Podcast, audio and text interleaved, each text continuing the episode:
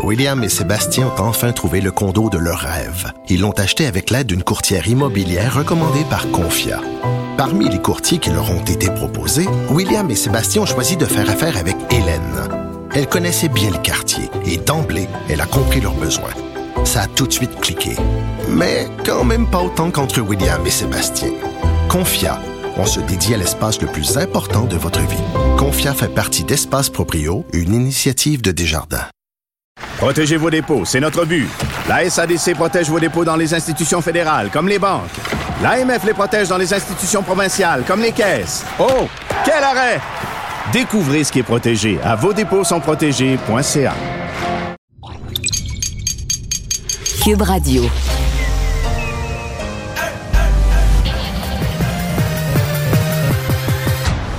Mario Dumont. Organiser, préparer, informer. Les vrais enjeux, les vraies questions. Mario Dumont. Les affaires publiques n'ont plus de secret pour lui. Cube, Cube Radio. Bonjour tout le monde, bienvenue à l'émission, bienvenue à Cube. Euh, on va vous accompagner pendant les deux prochaines heures. Euh, pas mal de choses à raconter, des choses aussi à suivre euh, en direct. Et Vincent, bonjour. Salut Mario. J'ai hâte de voir comment tu vas nous résumer ça, parce que d'entrée de jeu, tu pourrais dire Mario, il s'en passe beaucoup à Ottawa, puis ça serait défendable. oui. Tu vas dire Mario, il se passe absolument rien à Ottawa, puis ça serait argumentable aussi. Euh, oui, oui, t'as raison. Euh, t'as raison, parce qu'on attend plein de choses. Il y a d'ailleurs un point de presse euh, euh, de la police dans quelques minutes euh, Otta- d'Ottawa, mais conjointement avec la GRC, euh, l'OPP aussi, la police provinciale de l'Ontario. Euh, sinon, ben, à Ottawa, comme tel, il s'est rien passé là, de la journée. On est même Mais s'est encore en train d'installer des Il jeux gonflables. Ça, il s'est rien passé pour les manifestants, mais il y a des policiers plus nombreux qui tournent autour. Il s'est installé des barricades. On entend parler que c'est imminent. C'est comme s'il se passe plein d'affaires, mais il se passe rien. Il se passe rien. Euh, on attend d'ailleurs pour ce qui est de Gatineau, là, on sait qu'il y a une demande d'injonction pour retirer des gens qui sont là, là, du groupe des Farfadas. Euh, on attend euh, la réponse sur cette injonction à 16h30. Alors pendant l'émission, on saura un peu ce qui va se passer là, parce que devenant bon l'injonction favorable à sortir les gens du stationnement, il pourrait y avoir un peu d'action euh, dans les heures qui vont suivre. T'as vu cette histoire-là, quand même, l'injonction, c'est un peu particulier, là, parce que ça, c'est une personne qui a loué son terrain. hein. Au départ, là, les Farfadas ont vraiment loué le terrain, payaient un montant, je pense même que c'est pas un montant important, le quotidien. Puis Là, le monsieur, dit, ben là, là, moi, j'ai des mauvaises personnes sur mon terrain, j'y veux plus. Ouais. D'après moi, lose-leur pas. non, mais fallait pas que tu leur loses. Ouais, c'est sûr si, que si tu loues ton, ter- ton terrain à des gens comme ça, avec des intentions comme ça, que tu les laisses. C'est sûr que Steve, là, l'artiste charlant, un des leaders, euh, on le connaît bien connu là, depuis le début de la pandémie. euh, alors, euh, À moins qu'ils ont loué sous de fausses représentations, mais sinon, t'es porté à penser que celui qui demande l'injonction maintenant, il s'est mis le doigt dans un engrenage, là, comme quelqu'un qui se fait prendre là, ses réseaux sociaux à mettre tous ses mots de passe. Là. Ouais. Sinon, euh, pour ce qui est de- du centre-ville d'Ottawa, à part de la pluie aujourd'hui, c'est quand même euh, tranquille pour l'instant. Alors, on va surveiller ça tout au long de l'émission. Et c'est toujours les manifestants qui font l'ordre pour l'instant. On va rejoindre Julie Marco et l'équipe de 100% Nouvelles. 15h30, c'est le moment d'aller retrouver notre collègue Mario Dumont. Salut Mario. Bonjour. Alors qu'on est rendu à trois semaines de siège là, du côté du centre-ville de- de- d'Ottawa, on attend d'une minute à l'autre un point de presse de la police euh, locale d'Ottawa. Hier, on a distribué des avis, euh, on a lancé plusieurs avertissements. Les manifestants sont toujours bien présents. On s'attendait à une intervention policière peut-être aujourd'hui. Comment est-ce qu'on peut expliquer ça selon toi? Je disais tout à l'heure à mon collègue Vincent ici à Cube, on pourrait aujourd'hui résumer la journée en disant il s'est passé vraiment beaucoup de choses à Ottawa, ce serait défendable, ce serait explicable.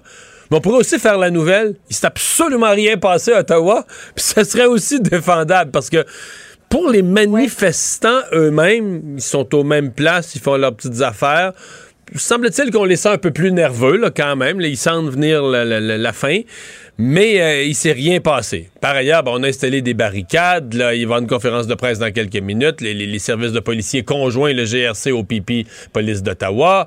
Euh, donc, on- il y a plus de. Tout le monde dit qu'il y a vraiment beaucoup plus de présence policière sur le terrain euh, aujourd'hui. On a vu des policiers se préparer dans des autobus, incluant certains de chez nous de la Sûreté du Québec. Donc, euh, on est dans une espèce euh, d'entre-deux, pendant que juste en face, mais au Parlement, ils sont en train de débattre de la, de la motion d'urgence. On a vu l'organisatrice euh, du convoi, Tamara Lynch, qui semblait euh, résignée. Euh, elle s'adresse à ses partisans, elle pleurait en disant Bon, je pense que je vais aller faire la prison, puis s'il faut que j'aille faire la prison, je l'accepte. Mais il n'y a toujours rien qui se passe, là. C'est c'est- Non, mais. pas un peu euh, étrange, curieux, ça? Faut, faut quand même se parler franchement. là. C'est sûr qu'il y en a qui vont faire de la prison. Ça me paraît difficilement. Tu sais, je veux dire, il s'est passé des, des- des- des actes importants. Euh, là, les comptes de banque sont saisis. Non, il doit y avoir des gens.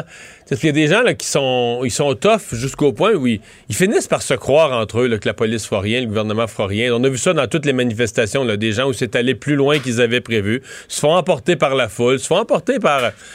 Tu sais, donné, ils réfléchissent plus. Là. Ils sont en gang, ils ont du fun, puis là, on est tough, puis on est fort, puis on reculera pas. Puis là, donné, ils oublient qu'ils vivent dans un pays qui a des lois, qui peut pas faire n'importe quoi, euh, qui écœure l'autre. Donc, euh, je pense que c'est possible qu'il y en a qui, sincèrement, vont le regretter. Je pense aussi qu'il faut se méfier qu'on nous fasse du théâtre, parce que dans ces mouvements-là, on, aime aussi créer des martyrs. Des martyrs qu'on utilise ensuite comme symbole pour mobiliser les autres, puis ré- réclamer de l'argent, puis tout ça. là. Mario, c'est sur le. Ah, je pensais que c'était sur le que point c'était de commencer. quelqu'un qui venait faire la présentation. hein. Il venait nous dire que ça commence dans cinq minutes. Ah, OK. Alors voilà euh, le, le point de presse de la police d'Ottawa. Indice, un indice de, de nuisance, de désagrément, Mario, que ça a causé depuis trois semaines parce que c'est la 21e journée aujourd'hui auprès des citoyens, auprès des manifestants. Un recours collectif là, de plus de 300 millions de dollars des citoyens. Plus de pression, là. Oui, et ils ont, euh, ils ont une cause, hein? Je veux dire, c'est parce que ces gens-là ont oublié qu'ils vivent dans un pays avec des lois. Ben, Peut-être que les gouvernements ont contribué à leur faire oublier aussi, là, en, en les laissant faire, en les laissant s'installer. C'est quand t'es rendu que t'as un spa dans le milieu de la rue, t'es plus ou moins... C'est que t'es plus conscient de personne, t'es plus conscient du dérangement, t'es plus conscient des résidents qui habitent là. Mais tu vis toujours dans un pays où il y a des lois, et tu vis toujours dans un pays où il y a des recours. Et là, euh, peut-être c'est peut-être c'est le recours le plus fort d'entre tous. hein. Peut-être que la justice va vouloir pardonner, puis les procureurs de la couronne vont être mous, puis les policiers euh, pèseront pas fort sur le crayon, puis on va dire ah c'est la manifestation. C'est souvent ça hein, quand les, mani- les manifestations sont finies. C'est pour ça que ça recommence tout le temps. Les manifestations sont finies, bon on passe l'éponge. Il y en a quelques-uns qui payent des amendes, un ou deux vont en prison à peine une journée ou une nuit. C'est tellement rien ici dans notre pays, c'est tellement facile de sortir de tout. Mais euh, euh, c'est pas impossible que ce soit ça finalement le pire recours parce que ça, si les citoyens lâchent pas, ils vont aller chercher de l'argent, c'est certain. Je vois pas comment ils pourraient, je vois pas comment ils pourraient perdre ça. Puis c'est du vrai argent, je veux dire, tu te fais, tu te fais pogner dans un recours, ils ont un numéro des camions, ils ont un numéro de plaque, ils vont se partager la facture. Je dis pas qu'ils vont payer 306 millions, le montant demandé est toujours plus grand, mais euh, ça se pourrait là, que dans quelques années, au terme de procédures judiciaires, ces gens-là doivent euh, sortir de l'argent qui les, qui les, qui- qui leur plaira pas. Mais c'est clair qu'ils ont oublié qu'ils vivent. Ils vivent en, collectivité. Ils vivent dans un pays, il y a des lois, il y a des règles. Tu peux pas faire ce que tu veux. Débat sur la motion, sur le bien fondé de cette loi sur les mesures d'urgence, Mario. Ça a commencé à 10 heures ce matin. Et là, éclaire-moi, parce que je ne suis pas convaincue de comprendre, mais c'est ce qu'on ce qu'on me dit, c'est ce que j'ai lu. De 8 heures le matin jusqu'à minuit, et le vote, et ça, ça va être comme ça aujourd'hui, demain, samedi, dimanche, et le vote aura lieu seulement à 20 heures lundi soir. Pourquoi c'est aussi long? C'est la procédure. En fait, c'est une procédure très particulière. Et soit dit en passant, ce qui est particulier aussi, c'est contrairement à une loi, euh, qui n'est effective que lorsqu'elle est adoptée. Tu crois une loi pendant c'est que c'est pas vraiment le gouvernement a déclaré l'état d'urgence. Donc ça c'est comme déjà fait et donc les policiers ont déjà les pouvoirs de saisie de compte de banque, tout ça est déjà effectif. C'est un contrôle parlementaire, un, un débat sur la motion avec un contrôle parlementaire. Alors, c'est ça la c'est ça la procédure et donc euh, ça va débattre effectivement pendant plusieurs jours. Ceci dit, il y a deux partis qui parlent contre la motion euh, Oui. dont certains ont été très éloquents, là, des grandes envolées verbales. Le Bloc québécois et le Parti conservateur sont contre la motion. Mais euh, Justin Trudeau doit être rassuré. Il y a un sondage ce matin. 68% des Canadiens, euh, non 66 pardon, des Canadiens, les deux tiers des Canadiens sont derrière lui. Deux sont derrière Justin Trudeau. euh, ont été convaincus que la loi sur les mesures d'urgence, on est rendu là. Euh, alors c'est un sondage assez, euh, assez fort, hein, parce que ça dit même, il y a 67% des gens dans le même sondage disent, on est d'accord que là, il faut, faut libérer la place. Et c'est le genre de question que les, les sondeurs appellent la question dure. C'est-à-dire que tu poses la question pour te faire dire non. Fait que dans la question, il inclut même s'il devait y avoir des blessés dans l'intervention policière. Ouais. Normalement, quand tu poses la question dure, que tu mets un même si, les Ouais. gens reculent. Le- le- la personne qui répond au sondage, ah ben là, non. Malgré ça, dans la question, 67% disent on est pour une intervention policière pour nettoyer la place, même s'il devait y avoir des blessés. Et en passant, pour quelques conservateurs, ça devrait être inquiétant, 68% des gens au Canada disent un politicien qui a appuyé une telle manifestation mérite de s'en aller chez eux, de sortir, d'être battu. D'être défait, oui. C'est assez éloquent, effectivement, comme, comme pourcentage, comme, comme sondage Donc- et, et donc- réponse, ouais. Mario. Donc Justin Trudeau a l'opposition contre lui, mais à partir du moment où il y a le, le peuple avec lui, je pense qu'il doit se sentir quand même sur un terrain solide. Oui, mais en même temps, les- ce sont les mêmes conservateurs qui demandaient à Justin Trudeau d'agir. Justin Trudeau a, Euh, dit les mesures d'urgence, c'est le dernier recours. Oui. Euh, ils s'entendent pas, les conservateurs, mais plusieurs d'entre eux, quand ils demandaient, parce que des fois, tu joues sur les mots en politique. J'ai déjà fait, là, je sais c'est quoi, là. Ils demandent à Justin Trudeau d'agir, mais sais-tu c'était quoi le agir, l'action qu'il demandait? C'était donne aux manifestants ce qu'ils veulent. Hey, c'est, pas, c'est pas ça agir, là. Je veux dire, plier, plier en donnant aux manifestants tout ce qu'ils veulent.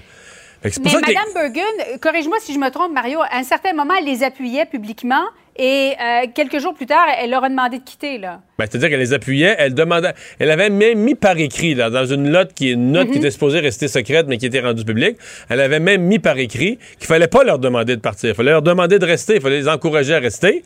Puis finalement, ben là, une semaine après, on leur demandait de partir, mais encore là, on leur demandait de partir, mais en leur disant, on va vous donner ce que vous voulez, là. Je veux dire, euh, mettons un gouvernement, un, ministre, du Travail ou un président du Conseil du Trésor qui disait, ben moi, là, je vais- je vais mettre fin à la grève, là. Je vais donner, s'ils demandent 31% d'augmentation de salaire, je leur donne leur 31. Mets fin à la grève. Ah oui, je comprends, mets fin à la grève. C'est pas, pas une position de fermeté, ça, là. C'est la mollesse ultime, c'est de donner aux gens tout ce qu'ils demandent. Fait que c'est pas. Puis je, comprends que Justin Trudeau, lui, est mal pris de l'autre côté parce qu'il devient le seul gouvernement, quand même. Parce que ces manifestants-là, puis il veut pas leur donner raison, il est le seul gouvernement à peu près au monde qui a pas de plan de déconfinement. Il y en a dans toutes les provinces, il y en a dans tous les pays. Pour le Canada, il y en a aucun parce que là, il veut, il veut pas le sortir parce qu'il veut pas donner raison aux manifestants. Ça, on est bien mal pogné. Mario, ça commence à l'instant, Oui. ce point de presse de la police d'Ottawa. Merci beaucoup. Bonne fin d'après-midi à toi. Alors, ben, on va écouter quand même un instant. Là, le, on doit voir la traduction. là, le chef de, le nouveau chef par intérim, M. Bell, de la police d'Ottawa. polices fédérales sont également présents. My name is Constable Param Singh, and I'll be your moderator. We will begin with remarks from the interim Chief Bell, and then we will proceed to a 10 to 20 minutes question period. Je suis l'agent Param Singh, et le modérateur pour la période de questions de 15 à 20 minutes. Nous commencerons d'abord par l'annoncé du chef par intérim. Chief.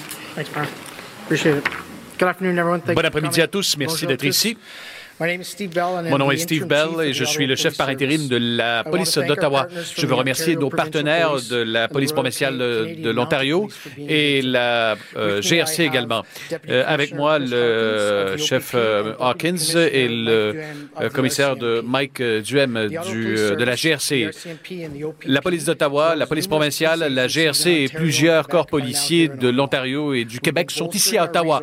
Et nous sommes en train de déployer nos ressources tout en prévoyant un- plan pour prévoir les actions. Et ces actions sont imminentes. Au cours des derniers jours, nous avons communiqué directement avec les manifestants. Nous leur avons dit qu'ils devaient quitter et nous les avons prévenus que des conséquences allaient s'en suivre. Ces euh, manifestations ne respectent pas la loi et nous sommes préparés à déployer des euh, moyens afin de dégager les manifestants des rues. Aujourd'hui, je veux m'adresser directement à la communauté et aux résidents, spécifiquement aux résidents et aux Bon, je employeurs. pense qu'on n'aura pas de réponse, euh, Vincent. On n'aura pas de réponse précise. Il dit qu'il veut enlever les manifestants, mais ça fait euh, des jours que c'est dit et répété. Puis je pense pas qu'on a encore ni un moment, ni un moyen, ni une Non, stratégie. c'est encore imminent, mais euh, je me questionne un peu pourquoi un point de presse maintenant. On s'attendait à ce qu'il y ait de l'action, puis un point de presse après pour expliquer ce qu'on a fait, mais là... euh, On parle. On parle. On parle. On parle. Mais on leur a dit plusieurs fois là, que c'était fini, mais là... euh, Non, non, mais là, là. toujours wow, là. wow, wow. Les autres fois, c'était fini, mais là, c'est fini, là. euh, fini. FIFI, NINI. Oh, monsieur! Non, mais c'est pour ça. Tu sais, on peut pas se surprendre, là. Tu sais, moi, je peux pas reprocher aux camionneurs quand les journalistes les interrogent, qui disent, ah, on les croit pas, pis c'est sûr, là. T'as été averti 40 fois que là, c'était fini. Tu penses, tu finis par, je pense qu'ils finissent par se croire eux-mêmes que c'est juste Ben, du bluff. Ils se disent, encore en fin de- encore après-midi, ils installaient des, euh, des jeux gonflables. Donc, euh, ça montre quand même une certaine confiance que ça se passe bien. Euh, Il y a Elon Musk euh, qui a fait un message sur Twitter, je crois, parce que j'ai voulu le vérifier tantôt, Il je l'a crois retiré. qu'il l'a retiré, là, hein, Ouais. complètement sauté. Là. Ouais, et c'est rare euh, quand même qu'il supprime des tweets. Elon Musk, quand même, un- une des personnes les plus riches du monde, les plus influentes, qui, on sait depuis plusieurs. euh, C'est un libertarien connu. Ouais, et qui appuie le convoi des camionneurs. Faut dire, bon, depuis le début, on voit les, une, une incompréhension un peu de ce qui se passe au Canada, mais il se gêne pas pour commenter. Et plutôt aujourd'hui, il a publié une photo. Le convoi, Enfin, le convoi d'un million de camionneurs qui ont dit aux États-Unis. Ouais, c'est ça, un million et demi de camionneurs, euh, tout ça. Là. Euh, plusieurs photos d'ailleurs partagées montrent pas du tout la, la- la- le monde ou dans certains cas des bouchons de circulation, Ben oui. même des photos non, mais il avait montré, il y a une photo qui avait circulé, tu sais, quand ils ont fermé le pont ambassadeur, là, à l'autre pont dont j'oublie le nom, celui à Sarnia, ça avait créé un bouchon terrible. Puis aux États-Unis, ça avait circulé plein, là, que regarde, là, les camionneurs, ça n'a plus de bon sens, c'est un convoi, mais c'est juste, C'est juste le bouchon. C'est un bouchon qui est causé par. Bon, et euh, là, Elon Musk, donc, il a publié un meme, en fait, donc photo blague, où on voit une photo du euh, bon, dictateur euh, euh, Adolf Hitler, génocidaire, et où c'était écrit Cessez de me comparer à Justin Trudeau. Moi, j'avais un budget, là. Donc, faisant référence aux dépenses de M. Trudeau et euh, bon, euh, fait un lien bref entre Justin Trudeau et, euh, et Adolf Hitler. Euh, ça n'a pas été très long que ça a réagi, là, entre autres le musée d'Auschwitz qui a publié un message dénonçant, il faut dire qu'Elon Musk, c'est une des personnalités sur Twitter les plus influentes là, qui fait ce, genre de comparaison-là, dit- disant utiliser l'image d'Adolf Hitler et par conséquent exploiter la tragédie de toutes les personnes qui ont souffert, ont été humiliées, torturées, assassinées par le régime totalitaire de l'Allemagne nazie euh, qu'il a créé est triste et troublant. Cela constitue un manque de respect envers la mémoire de toutes les victimes et blesse de nombreuses personnes. Euh, alors ça a bon, permis quelques heures plus tard euh, convaincre Elon Musk, peut-être qu'il y a eu quelques téléphones aussi de bon, de, de, de gens influents dans ses compagnies pour dire tu vas m'enlever ça au plus vite. Euh, Alors il l'a finalement supprimé, mais pas son appui aux euh, aux camionneurs pour autant. Un nouveau vaccin approuvé au Canada. Oui, et vaccin qui serait éventuellement produit même euh, ici, le fameux vaccin du fabricant Novavax, là, qui s'appelle maintenant le Mais là, Nuvaxovid. demain, demain, si je l'exige, là, moi. Si t'exiges le vaccin euh, le. Nuvaxovid, ne sera pas ça, là. Non, mais je vais l'exiger demain, moi, non. Non, il sera pas arrivé. On ne Ah, sait pas d'ailleurs quand ça va arriver, ni Ah. euh, les, euh, les quantités pour le moment. Euh, Nuvaxovid devient le cinquième vaccin approuvé par Santé Canada euh, contre la COVID, après Pfizer, Moderna, AstraZeneca, Johnson Johnson. Vaccin très efficace selon les, euh, les, différentes phases de test. La 90% pour la COVID symptomatique, 100% pour les maladies graves, efficace contre Omicron. Et une des grandes différences, c'est que c'est pas un vaccin ARN messager. Et ça, ça crée beaucoup d'espoir d'aller vacciner des groupes religieux parce que, bah, je sais que pour les gens qui nous écoutent, qui sont pas dans les théories de complot, vous savez même pas de quoi on parle, là, mais il y a des affaires qui ont circulé sur supposément l'utilisation de cellules, cellules souches. cellules souches qui a en début de recherche sur l'ARN messager, euh, il y a eu D'embryons. un- une cellule souche. Il y a des gens Euh, qui pensent que dans le vaccin, il y a des, des, Des des cellules cellules, souches, c'est vraiment pas souches le cas. d'enfants. C'est complètement faux. Mais donc, vu qu'il n'est pas ARN messager, pas... euh, ben, comment je dirais ça? Ben, des groupes religieux, là, qui, ça, ça, ça apaiserait leurs craintes. Des gens qui sont pas contre la vaccination, mais qui étaient contre le vaccin ARN messager pour des motifs religieux. On pourrait avoir ces vaccins-là, puis aller chercher un taux de vaccin, aller chercher des, des poches de population où vraiment c'était 0% de vaccination, des groupes religieux, des autour des églises, et tout à coup tout le monde serait prêt à se faire vacciner. là. On peut en convaincre quelques-uns, pourquoi pas. Euh, on pourrait recevoir jusqu'à 24 millions de doses par année. Ah, Ça, pardon, ça, le nombre de doses qu'on va recevoir au Canada de ce qui est produit présentement, on l'ignore encore, on n'a pas de chiffre. Par contre, vous vous souvenez que Justin Trudeau avait annoncé euh, la- la production de ce vaccin-là chez nous. Ça, c'est pas pour tout de suite, mais éventuellement, en pleine production, on pourra en faire 24 millions de doses euh, par année euh, dans les installations canadiennes. On sait que c'est une leçon, là, la pandémie, sur le fait qu'on doit avoir nos- notre façon de produire des vaccins localement et euh, ce- cette entreprise-là va en faire partie. Et puisqu'on parle de vaccins, il y a le, le- le- le devoir qui nous révèle une étude intéressante. Là, hein? Oui, concernant la peur des piqûres, Mario, qui m'apparaît quand même On en a souvent parlé, mais il me semble que c'est la première fois qu'il y a des chiffres aussi précis, vérifiés, mesurés sur des populations. euh, c'est comme quoi plus d'un adulte sur cinq qui a tardé à obtenir sa première dose, parce que c'est ceux qu'on peut avoir, c'est ceux qui vont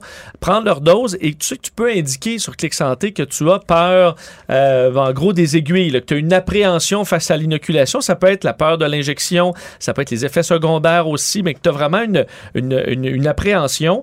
Et euh, on se rend compte que le taux baisse beaucoup au fil des doses. Alors, on comprend qu'il y a des gens qui s'empêchent d'aller se faire vacciner ou qui ont tardé à aller se faire vacciner par peur euh, de l'opération comme telle. Mais là. 20 Ouais, 20, 20 de ceux qui hésitent. Première Mais- dose, c'est 22 qui, a, qui Mais ont moi, peur. ça m'intéresse parce que euh, ce qui est fort, c'est que les gens le disent pas. Tu sais, ben, tu vas regarder la manifestation anti-vaccin à Québec en fin de semaine, le Rambo puis ses chums, mettons qu'ils sont cinq sur la scène, là. Ben, tu dis, OK. Les cinq, ils vont dire, ah, moi, j'ai vu les affaires, mais le vaccin, mot du vaccin, c'est ici. Puis tu dis, OK, OK, OK. Il y en a un des cinq, dans le fond, il a peur de l'aiguille, là. C'est vrai, il, mais il va dire la même chose que les autres. Ah, le vaccin, moi, j'ai pas confiance. Oui, là. C'est- c'est oui. Un vaccin expérimental. toi, il va... Parce que tu peux pas dire ça, là. Mais tu dis, C'est OK. sûr que dire ça à scène, ouais, avez-vous peur des aiguilles? Mais là, Ouais! tu fais, non. Tu me dis que si euh, c'est un vaccin, mettons un cuillerée de sirop, là. Ben, peut-être qu'il y en a dans la gang là, qui serait, qui serait vacciné trois doses. Trois doses. Ou une petite un gummy, là. euh, là, les Un vitamines gummy- en. un gummy bear. Un gummy bear. Ben, peut-être parce que clairement, quand on arrive à la troisième dose, et c'est pas, tu sais, quelqu'un qui a vraiment peur des piqûres, il a peur tout le temps, c'est qu'il est capable de, de surpasser cette peur-là.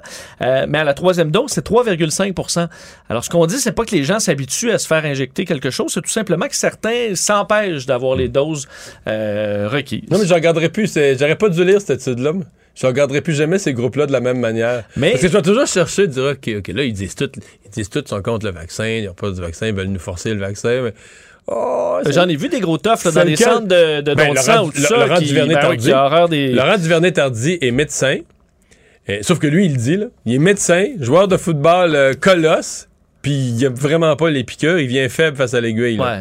Mais est-ce que dans ce cas-là, il faudrait peut-être pour ces gens-là euh, un endroit plus discret pour se faire vacciner avec euh, Une doudou. Ben une doudou, mais je veux dire quelque chose de plus. euh, Mais il y a déjà ça. Parce que je veux dire, Non, si t'es a- un gros tough, là, puis là, t'es t'es en plein milieu du stade olympique, tu t'évanouis euh, devant tout le monde, je comprends que ça peut en gêner certains. C'est sûr que Rambo qui s'évanouit là, devant le tout cette île. Ça, va faire le tour de la ville. Mais euh, peut-être un endroit plus discret quand tu dis, ben, j'ai peur de l'aiguille, est-ce qu'on peut me m'amener dans un endroit où je pourrais au moins être au, au 45, là? Un petit peu canté euh, au besoin. Mario Dumont et Vincent Dessureau. Un duo aussi populaire que Batman et Robin. Cube, Radio. Je vous dis tout de suite, dans la prochaine demi-heure, on commence ici à Cube Radio la course au leadership du Parti conservateur qui est commencée à moitié. Mais on va avoir deux sénateurs euh, qui s'alignent dans deux camps différents. Dans un cas, son candidat est clairement annoncé. Un peu plus tard, on va parler au sénateur Claude Carignan qui a annoncé cette semaine se joindre au camp de Pierre Poliev. Euh, mais tout de suite, euh, on parle au sénateur Jean-Guy Dagenet, euh, du sénateur des, des groupes de sénateurs, du groupe des sénateurs canadiens. Sénateur Dagenet, bonjour. Bonjour, M. Mario. Et vous, vous, ouais. Et là, vous, vous avez annoncé clairement votre souhait. Votre candidat n'est pas encore annoncé, mais il réfléchit sérieusement de voir Jean Charest dans la course. Pourquoi? Il réfléchit sérieusement. Évidemment, j'ai dit que j'étais, je l'appuie à 150% et que je souhaite qu'il soit le prochain chef du Parti conservateur et, et inévitablement le prochain premier ministre du Canada. C'est quoi les qualités que vous y voyez? Premièrement, son expérience politique. Deuxièmement, c'est euh, M. Charest, c'est un monsieur qui est rassembleur. Euh, bon, il est parfaitement bilingue. Il est déjà connu sur la scène politique. Il ne faut pas oublier qu'il avait participé aux discussions de la CEPOM, qu'évidemment, sa relation avec nos voisins du Sud est déjà- déjà très bonne. Alors, je pense, et toute son expérience, aussi son expérience politique, il a déjà été membre du Parti conservateur. Et vous savez, c'est quelqu'un, quand on le rencontre, euh, moi je l'ai rencontré à plusieurs reprises, euh, comme on disait dans le temps Moi de aussi. Clayton, on a le goût de prendre une bière avec. OK. Euh, depuis 48 heures là, au Québec, là, sa candidature, ça a quand même fait du, du brouhaha à l'Assemblée nationale. Et euh, dès qu'on nomme son nom, il y a quelqu'un qui rappelle l'UPAC, une époque euh, où il était premier ministre du Québec, euh, où les mœurs politiques euh, étaient pas spick and span. Est-ce que ça vous fatigue, ça, de- que ça le suive tout le temps, mettons dans sa campagne au leadership, ou même dans une campagne électorale, là, que ça ressorte tout le temps, cette histoire-là? Euh, non seulement ça ne fatigue pas, hier j'ai écouté les commentaires de Mme Anglade, entre autres. Euh, bon, je pense que quand elle quittera un jour la vie politique, j'espère qu'elle aura quelqu'un qui va être loquace à son endroit sur- concernant sa carrière politique. J'écoutais M. Dubois. Quant à M. Dubois, je lui suggère, après ses commentaires, de suivre un cours en droit. Et M. Plamondon, qui est déjà avocat, je lui suggérais un petit cours de perfectionnement de formation en droit. Maintenant, concernant l'UPAC, euh, écoutez, euh, je, connais les gens de hein. Je connais bien M. Lafrenière, je connais bien M. Ouellet aussi. Alors, M. Guy Ouellet, euh, vous savez ce qui s'est passé. euh, on a traîné son nom dans, dans boue. Hein, euh, il a été victime de médias, de mauvaise publicité. Et moi, euh, ce que j'aime pas euh, dans les enquêtes de l'UPAC, c'est qu'on on coule l'information dans les médias et cette information-là euh, nuit aux personnes. Et c'est ce qu'on a fait avec M. Charret. M. Charret n'a jamais été convoqué à la commission Charbonneau. M. Charret n'a jamais été accusé de rien. Et quand on parle de, de l'enquête mâchurée, une enquête qui dure huit ans, M. Dumont, qui dure huit ans, là, moi, je pense qu'il faudrait peut-être fermer le dossier parce qu'il n'y a absolument rien. Donc, vous êtes d'accord là-dessus? Sur ce point-là, vous êtes d'accord avec Mme Anglade qui a dit ça ce matin, là? L'enquête a assez duré. Si on n'a rien pour accuser, on ferme? Ben, écoutez, euh, je regarde euh, Mme Normando qui a une carrière prolifique là, au 98.5. Mme Normando aurait aimé avoir un procès parce qu'elle savait qu'elle était innocente. Alors, euh, vous savez, c'est des gens qui ont travaillé très proche de M. Charest. Puis quand j'entendais, hier, puis je veux pas donner trop d'importance aux propos de M. euh, Dubois, puis euh, de M. Plamondon, qu'on parlait de corruption. Mais qui sont-ils pour parler de corruption quand on sait que M. Charest n'a jamais eu aucune accusation? Et en plus de ça, Pensez-vous que M. Charret aurait été euh, nommé au conseil d'administration du Canadien national si on avait douté de son intégrité? Alors, moi, je pense qu'en quelque part. Sénateur Dagenet, vous, vous me parlez de M. Charret. Quand on fait un choix, on fait un choix, un choix parmi les candidats qu'il y a. Euh, au moment où vous, vous avez euh, souhaité la venue de M. Charret, il y avait Pierre Poliev dont on disait c'est fou raide sur les réseaux sociaux. Euh, les gens écoutent son discours, se joignent à lui. est en train de créer un mouvement de, de foule dans le Canada. Vous y croyez pas, vous, à Pierre Poliev comme prochain chef du parti? Écoutez, si on regarde la dernière course à la chefferie du Parti conservateur, M. Poiliev s'était annoncé et curieusement, il s'est euh, retiré. Alors moi, là, euh, quand on parle de couronnement, là, euh, vous savez, j'ai des petites réserves là-dessus. Mais pourquoi, Et mais pourquoi pas lui? Pourquoi vous le voyez pas, vous? C'est pas votre premier choix comme chef, là? Ben, premièrement, ça n'a jamais, ça a jamais été mon premier choix comme chef. Et en quelque part, on a besoin d'un chef qui est rassembleur. Et je suis pas certain que M. Poiliev soit aussi rassembleur que ça. Euh, bon, M. Poiliev, il a un style qui est bien à lui, euh, il a une personnalité qui lui appartient, puis je conteste pas ça. C'est sûrement une bonne personne. Mais moi, si on me dit, si on a à choisir entre M. Poiliev, bon, peut-être qu'il peut présenter la relève, mais je suis pas certain qu'avec M. Poiliev, euh, on, on- on va ré- réussir à réunifier les, les- les deux tendances du parti, qui sont la tendance réformiste et la tendance progressiste. Euh, et je pense que M. euh, Charret a tous les outils en main, parce qu'il faut aller plus loin que le chef du Parti conservateur. là. Il faut euh, élire quelqu'un qui va être capable de battre M. Trudeau. Alors, moi, je considère que la, seule personne qui est capable de battre M. Trudeau aux prochaines élections, c'est M. Charret. Alors, à partir de là, ben, c'est facile de faire le choix. Sénateur Dagenet, votre propos est très clair. Merci d'avoir été avec nous. Merci, M. Dumont.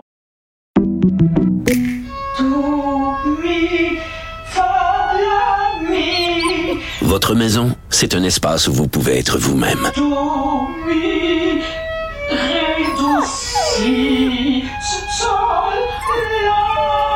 Elle mérite d'être bien protégée et vous méritez d'être bien accompagnée. Trouvez la protection la mieux adaptée à votre maison avec Desjardins Assurance et obtenez une soumission en quelques clics sur desjardins.com. Protégez vos dépôts, c'est notre but. La SADC protège vos dépôts dans les institutions fédérales, comme les banques.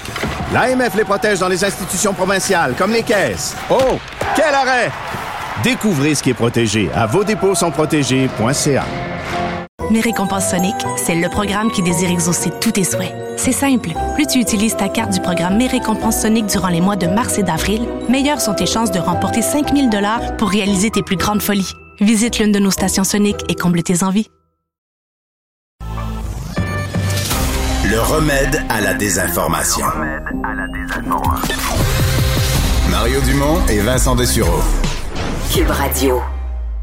Là, je pense, Vincent, le chef de la police d'Ottawa a été clair. Là, Là, il a dit. c'est fini. Oui, là, il dit ça, c'est les manifestations doivent cesser. Bon. Les camionneurs doivent quitter. Mais Mario, tu sais pas quoi? Quoi? Il y a un camion qui est en train de quitter. et On le voit Ben sur voyons. les images en direct et euh, euh, il quitte. Est-ce que, par contre, qu'à un moment donné, il y a des. Individuellement, j'en lisais aujourd'hui qui disaient Ouais, ben là, il faut, faut que je quitte, là. Parce que quand ton compte de banque est gelé, pis ça, ben, Ouais, c'est ça, comme on dit, le fun fini. là. Mais enfin, Bon, voilà. c'est juste qu'on peut. J'écoutais le point de presse. et on pourrait convoquer la presse déjà pour demain pour un autre point de presse pour mettre ça au clair que là, là, là, c'est fini. Là, c'est fini. Là, c'est fini. C'est bon. Alors, à surveiller. Et on va parler sport avec Jean-François Barry. Salut Jean-François. Bonsoir, messieurs. Hey. Jour de match. T'as commencé ta, ta carrière en humour, toi, hein? Ouais. J'espère que t'es bien assis, parce que je vais te lancer une solide. Est-ce que Saint-Louis pourrait avoir sa première victoire contre Saint-Louis? Oh. Ben, en fait, moi, je m'en allais te dire, ce soir, Saint-Louis va gagner. Ah. C'est sûr tu l'avais déjà. Les deux, on est très, très drôles. Mais là, c'est parce qu'il n'y a pas de, de foule, euh, parce que sinon... euh, Ça rirait, là. Ben, débile. pro- Une clap, comme on dit. Probablement un standing ovation. Hey, mais on rit, mais c'est pas drôle. hein. Sérieusement, c'est pas drôle. là. Je, je regardais tantôt le, le- comme l'affiche du match là, pour ce soir. Puis là, je regardais Saint-Louis à 28, 14 et 5, c'est leur fiche. Puis avez-vous regardé récemment la fiche du Canadien? Tu sais, on Mais- sait mais que ça je va pense mal. que les là. 25 derniers matchs, c'est 2-23. Deux victoires, 23 défaites.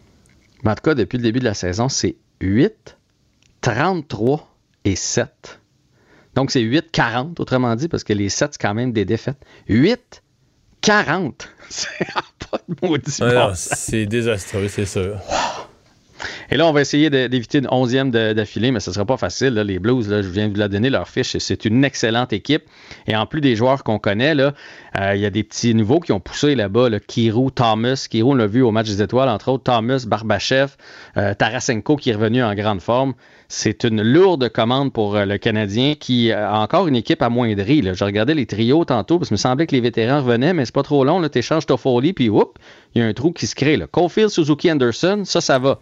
Là, sur la deuxième ligne, ça va être Pitlick, Byron, Evans. C'est- pas une deuxième ligne. La troisième, c'est Petzetta, Dauphin, Gallagher. Puis la quatrième, Lekonen, Paling, Armia. Fait que on n'a pas une vraie, vraie équipe de ligne nationale encore. Kulak, Petrie à défense, Romanov, Charrot, et a- Clark et Weinman. On reconstruit. C'est juste que quand tu dis on reconstruit, tu viens optimiste. Puis quand tu penses 2027, comment c'est long, puis quel âge je vais avoir, là, euh, tu dis ouais. Bon, mais là, je suis content que tu parles de ça. Ça faisait partie des questions que je vous ai posées parce que là, tout le monde parle de ce fameux mot-là depuis hier là, que Ken Hughes n'a pas voulu prononcer, reconstruction ou reset ou euh, peu importe. Moi, ça me fait pas peur, une reconstruction. Ça te fait peur, toi, Mario? Ben, ça me fait peur de. Non, non, je, je- me raisonne au fait que c'est nécessaire. Les deux choses qui me font peur, c'est. Tu sais, je veux dire. euh, c'est long, là. Je veux dire, ça en fait des années, là, être toujours dernier de la ligue ou avant-dernier, être dans la cave, puis tout ça, puis, tu sais, d'être pas compétitif, d'être, pas avoir de hockey, d'être sûr de perdre de tous les soirs, puis tout ça. Un. Deux. euh, ben, c'est que tu peux l'arrêter. C'est que tu, tu, repars- tu reconstruis, tu pars avec des choix repêchage. On s'en est parlé hier. Mais peut-être qu'on est. Peut-être qu'à Montréal, on est. tu sais, on se souvient plus de la dernière fois qu'on a vu un de nos choix repêchage jouer dans la Ligue nationale. Je pense que pendant 20 ans, il n'y a pas un choix repêchage du Canadien qui a, déjà- qui a jamais fait un. qui a jamais fini, mettons, d'un premier 50 scoreurs de la Ligue. Donc, on, on, on- on sait plus ça à Montréal que tu peux recruter un bon joueur. là. Ça fait 20 ans que c'est pas arrivé. Ben, peut-être que à cause de tout ça, je suis intoxiqué, puis que je vais être impressionné, puis qu'il va arriver plein de bons joueurs, mais tu vas repêcher des gars de 17-18 ans. T'as pas une équipe l'année prochaine. là. Faut- puis Tu vas, Non, savoir, tu vas savoir dans 4 ans s'ils sont bons, s'ils méritent de faire la Ligue ou pas. Mais là, veux-tu que je t'en nomme? McCarron, euh, je peux t'en nommer des, des- des joueurs qui ont jamais fait de la Ligue. Euh, Kotkaniemi, choix de première ronde. euh, je peux t'en nommer, là? Oui, en même temps, je pourrais t'en nommer ailleurs des Aho, des Chechnikov. Ça a fonctionné en, Caroline. À Tampa Bay, ça a fonctionné. Ah, ailleurs, ça- ailleurs, ça Il y a- Il y fonctionne. a des endroits que ça a fonctionné. Mais moi, moi ça, ça doit faire 20 ans, honnêtement, qu'on n'a pas entrepris une ronde de série en se disant on est, on est favori. Qu'on n'a pas entamé une saison en se disant cette année, on finit top 4 dans notre conférence. Fait que moi, je suis content qu'on. ça, ça fait Oui. 20 ans qu'on n'a pas eu. C'est qui le dernier joueur là, qui était dans le top 20, le top 25 de la Ligue comme un des premiers scoreurs? Moi, ben, je pense que je l'ai raconté en ondes. C'était mon déchirement du cœur du match des étoiles. Je me disais, OK, mais on a-tu encore droit à ça, Montréal, des bons joueurs? Des joueurs. ben, parce que nous autres. Price. Nous autres, c'était Price. ouais. Kovalev, c'est le dernier. Kovalev dans Le dernier de- trio bien bon, c'était Kovalev, Plekanec avec Kostitsin, l'année où Andrei Kostitsin avait marqué euh, tout près de 40 buts ou 40 buts. là. Ça, ce trio-là était phénoménal pendant une saison, malheureusement. Là. Mais là- ben, on, on remonte à Sakou, puis après ça, c'est Vincent Danfous. C'est loin, là. Fait que moi, je, suis- moi, je suis d'accord, puis je pense qu'elle peut être plus rapide. C'est parce que là, on dirait reconstruction, tout le monde voit 5 ans. Pour moi, c'est 5 ans avant d'avoir une chance de te rendre en finale de la Coupe Stanley. Mais c'est pas 5 ans avant de revenir à une équipe qui va jouer pour 500. Dans deux ans, surtout comme là, ça a l'air que du côté de New York, on, vise des jeunes qui sont déjà dans l'organisation, qui ont été repêchés l'année passée ou il y a deux ans. Euh, il l'a dit hier, Hughes, en conférence de presse. Pour Toffoli, on y a offert un choix de 1 et un choix de 2 ou un choix de 1 et un espoir qui a été repêché en 2. Ils ont choisi l'espoir parce que justement, ça, ça accélère. C'est quelqu'un qui, est- qui est rendu déjà à 20 ans. Fait que moi, je pense qu'avec ce qu'il y a déjà dans, dans, les, euh, dans les filiales, côté défenseur particulièrement, Jordan Harris, là, ça a l'air que c'est un vrai de vrai. Là. Fait que, tu lui, il peut venir stabiliser notre défensive. Romanoff est vieux. Caden Gooley va être bon. on l'a vu au championnat mondial junior, va être bon. Puis là, si t'en as un entre Norlinder puis Mayu qui est bon aussi, ben, dans deux, trois ans, on pourrait commencer à avoir une équipe pas pire déjà, à mon avis. Là. C'est pas obligé de prendre cinq ans avant d'avoir une équipe compétitive. Une équipe Coupe Stanley, c'est autre chose. Mais on n'en a pas de toute façon. On n'en avait déjà pas une équipe Coupe Stanley. On est d'accord? Il y a un cap euh, impressionnant franchi, qui sera franchi par Paul Byron ce soir. Paul Byron, sa 500e partie dans la Ligue nationale de hockey. Je sais que c'est pas impressionnant. D'habitude, on souligne les 1000 parties, là, mais il l'a Ben, dit aujourd'hui à 500 quel point. même.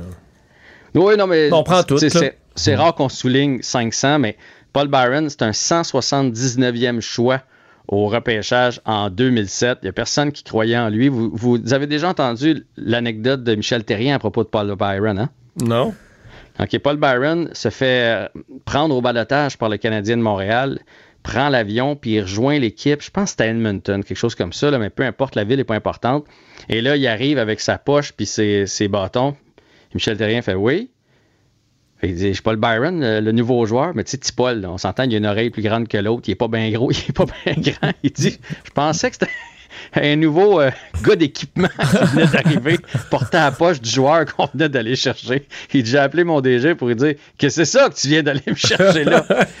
fait que tu sais, ça prouve à quel point personne, personne croyait en Paul Byron. Il est rendu à 500 matchs dans la Ligue nationale de hockey, puis il est aujourd'hui en conférence, il a lui, il a dit qu'il voulait rester à Montréal. Lui, il passe 12 mois par année ici. Hein. Il a établi sa famille ici. Puis même l'été, pendant la saison morte, il reste à Montréal. Il nous a adoptés. Et euh, dans un monde idéal, il veut continuer puis faire partie de faire partie de la reconstruction et l'avenir du Canadien. Et en terminant, on va finir sur quelque chose qui est à la fois anecdotique, mais très hautement symbolique et qui est probablement une première dans l'histoire du Canadien et de la Ligue. C'est la stratégie de vente des billets de saison pour l'an prochain. Hier, le Canadien a envoyé ça à ses euh, détenteurs de billets de saison, de- donc une invitation à renouveler leurs billets de saison pour l'an prochain. Le grand titre, c'est Une nouvelle ère s'amène et c'est Gorton, Hughes et Saint-Louis qui sont sur l'affiche. Aucun joueur du Canadien de Montréal. Sur le coup, honnêtement, ça m'a fait Mon Dieu, c'est bien bizarre. Puis après ça, je la comprends. C'est-à-dire qu'il n'y a plus de joueurs, il y a plus de joueurs qui se. ben, ça- T'aurais juste pu mettre Suzuki, à mon avis. Tu peux même pas en mettre un deuxième. T'aurais fallu que tu mettes juste Suzuki tout seul. C'est le seul joueur du Canadien présentement qui est vraiment un jeune que tu n'échangeras pas pour aucune considération. Puis qui. qui, qui- Rom- Hein? Il y aurait eu Romanov. Mais Romanov, il est-tu vraiment. va être là l'an Je prochain. comprends, mais il y a quoi? Il y a un but, trois passes. C'est-tu vraiment un joueur? Tu vends-tu des billets avec Romanov? Parce qu'il frappe, là, on l'aime quand même. Il travaille fort, il frappe, mais c'est une. Sais, je veux dire, il n'y a pas une équipe, non, mettra, d'accord, pas une équipe qui mettra Romanov sur l'affiche dans la Ligue nationale ou un joueur du. C'est un bon joueur, là, mais. À moins d'en avoir eu 5-6 à mettre sur l'affiche, il aurait pu faire partie du lot. Ouais. Mais effectivement, T'as plus, t'as plus d'équipe, t'as plus rien. Puis surtout, ils savent pas qui va rester. Ils sont tous si Price, échangeables. mettons, mettons que tu mets Price, mettons que tu, tu changes le titre Price, un peu. fini, tu, mets, plus, tu mets Price, tu sais pas s'il va être là l'an prochain. Tu aucun défenseur présentement que tu, tu peux dire, lui, il va être là l'année prochaine avec nous autres, puis il va faire vendre des billets. Là. Tu, sais, tu peux bien mettre Joel Edmondson, là, mais il fera pas vendre un Christy de Euh, billets. il n'a pas joué de la même- saison, on sait même plus. euh, ça a l'air qu'il patine, là, mais on sait même plus Ouais. s'il est encore, dans- s'il est encore là. là. Puis même Caulfield, tu sais, Martin Saint-Louis en a parlé l'autre fois, il a dit Je veux attendre de voir euh, avant de prendre ma décision s'il est mieux à Laval, mais il dit pour l'instant, je préfère l'avoir Ouais. sous la main. Je préfère pouvoir gérer son développement. Fait que, tu même lui, surtout avec euh, le Rocket qui va bien à Laval, peut-être qu'à la fin de l'année, on va faire C'est-tu quoi, Cole? Va donc vivre les séries dans la Ligue américaine. Fait qu'il finira peut-être même pas l'année à Montréal. On- Fait que, bref, un joueur que tu as renvoyé 3-4 fois au mineur, euh, c'est- rarement ta tête d'affiche. Fait que bref, il n'y a personne. Il y a personne Fait que tu mets, à mettre sur la fiche. fait que tu mets le nouveau DG. Là, quand tu dis vendre de l'espoir, là, tu mets le nouveau DG, le nouveau coach, puis le nouveau pré- vice-président hockey en disant ben là, eux autres vont prendre des bonnes décisions qui vont nous amener une équipe. On sait Ouais. pas qui, on sait pas ça va être qui ces joueurs-là, mais on va avoir une équipe. Il pourrait mettre la bière à 5$ aussi, prendre une photo de ça. Ça pourrait marcher. N'empêche que c'est, c'est, c'est inquiétant. Euh, moi, je veux bien les croire. Euh, jusqu'à maintenant, j'aime leur discours, mais il faut, euh, faut faire les preuves après. Puis une reconstruction, comme j'ai lu sur Twitter hier, c'est comme une pandémie. Tu sais quand ça commence, mais tu sais pas quand ça finit. Fait que on va se croiser les doigts pour pas que ça soit trop long. Merci, à demain. À demain. La chronique juridique de Nada Boumefta.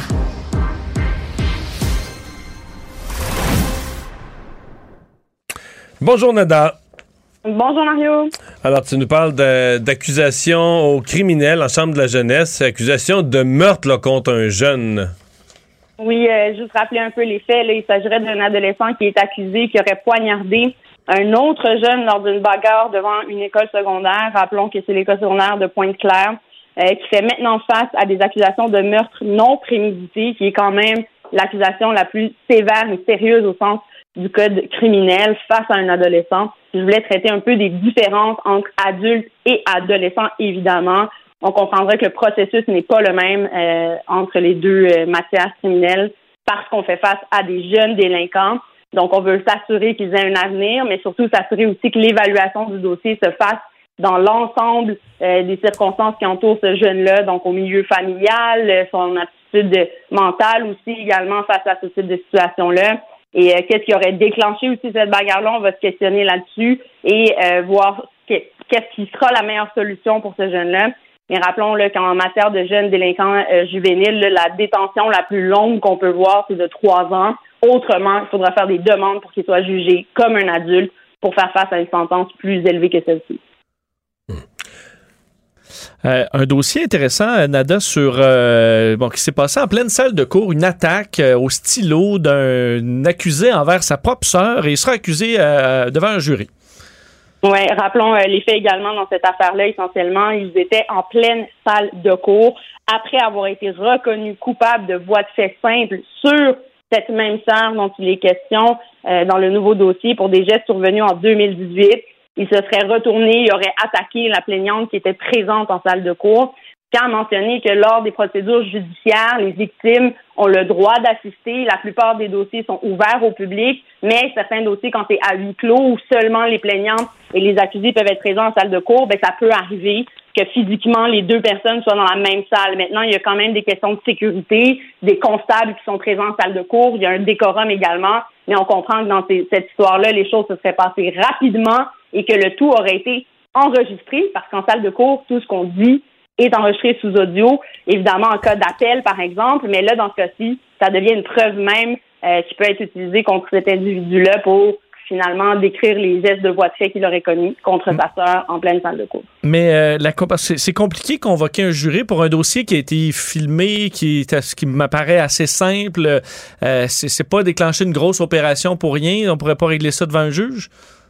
Ben, tous les droits reviennent toujours à l'accusé. Hein, pour garder ça en tête, euh, de décider s'il va à procès ou non et pour quelles raisons. Il n'est pas obligé de se justifier quand il décide d'aller devant jury. On peut aller devant jury à partir du moment où on, on fait face à une accusation criminelle, donc il ouvre cette possibilité-là d'en venir à être euh, jugé par ses pairs, mais il y a d'autres accusations pour lesquelles c'est tout simplement pas ouvert. Donc, de la même façon qu'il va devant procès pour déterminer s'il est coupable ou pas, il y va euh, par la voie de jury, mais tu as raison de dire, euh, Vincent, que ça déclenche tout un système qui est mis en branle pour la sélection du jury. Il y a des frais qui sont affiliés à ça euh, aussi, évidemment, mais quand même, il n'en demeure pas moins que c'est un droit de l'accusé d'aller être jugé devant 12 personnes du public.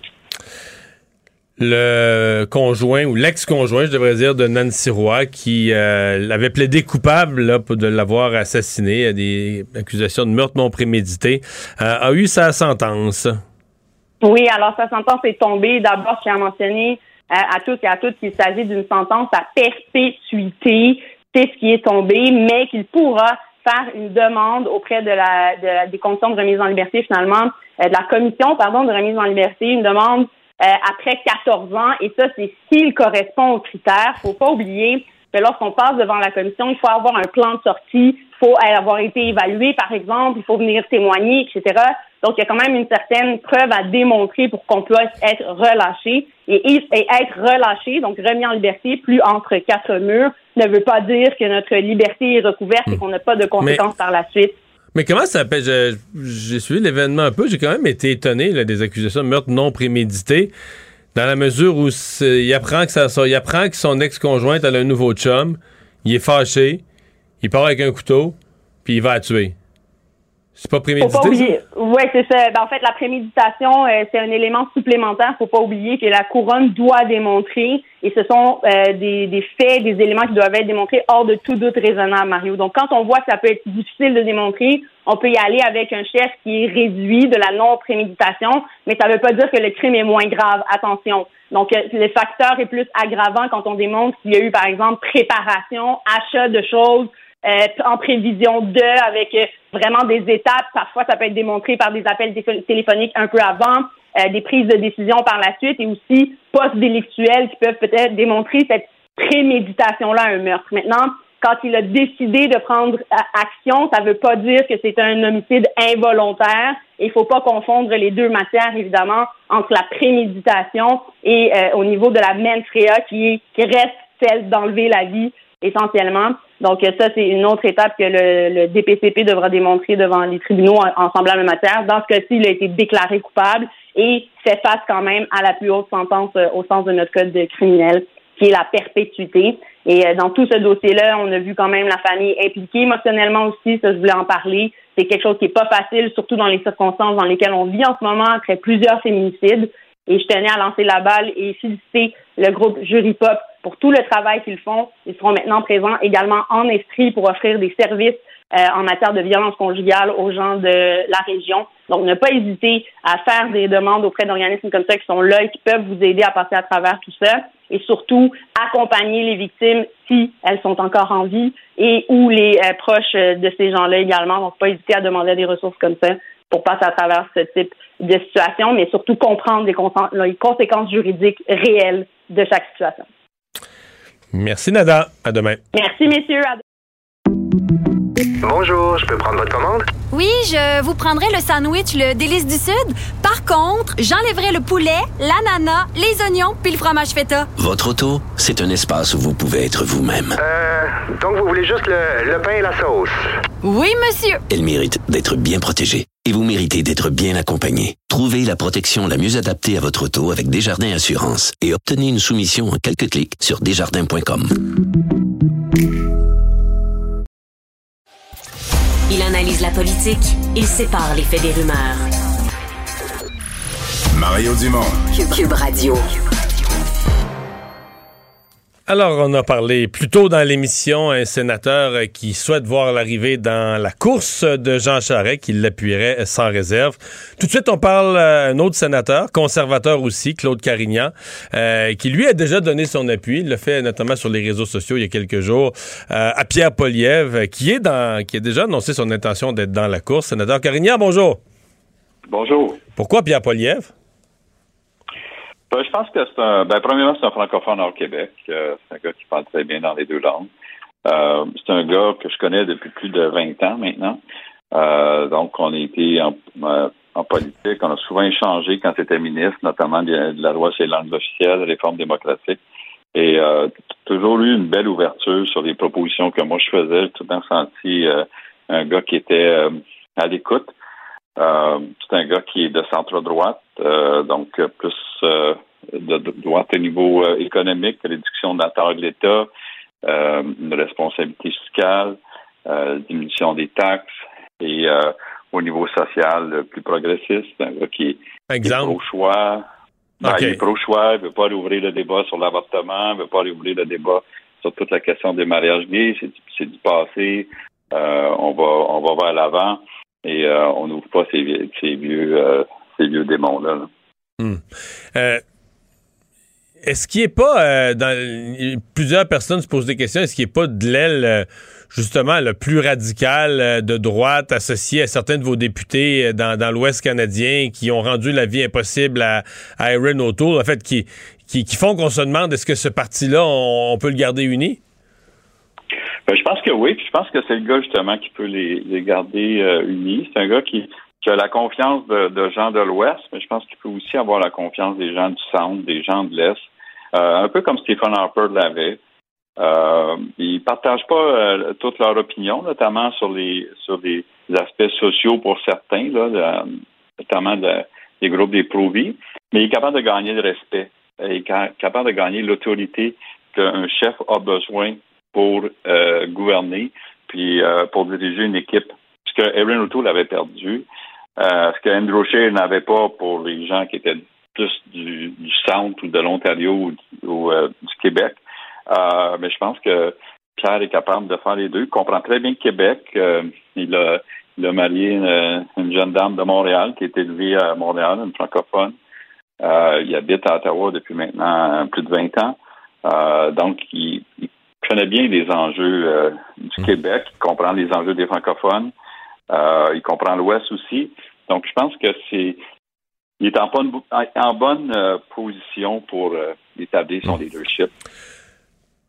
Comment on explique son appui euh, aux camionneurs, là, même en distension complète de des positions? Au début, le Parti conservateur flottait dans le vide, mais quand le Parti conservateur, a commencé à prendre position, lui est resté derrière les camionneurs euh, malgré les drapeaux de toutes sortes. Je sais qu'il se dissocie de toutes sortes d'affaires, mais ça reste ça, les manifestations. 21 jours à Ottawa maintenant. Euh, ça risque de prendre la police pour les déloger de là. Ces gens-là, ben, ils ont des drapeaux de Pierre Poliev. Ils sont fiers d'avoir lui derrière Euh, ça- il y avait un sondage ce matin qui dit 68% des Canadiens pensent qu'un politicien qui a appuyé ça devrait débarquer. Là.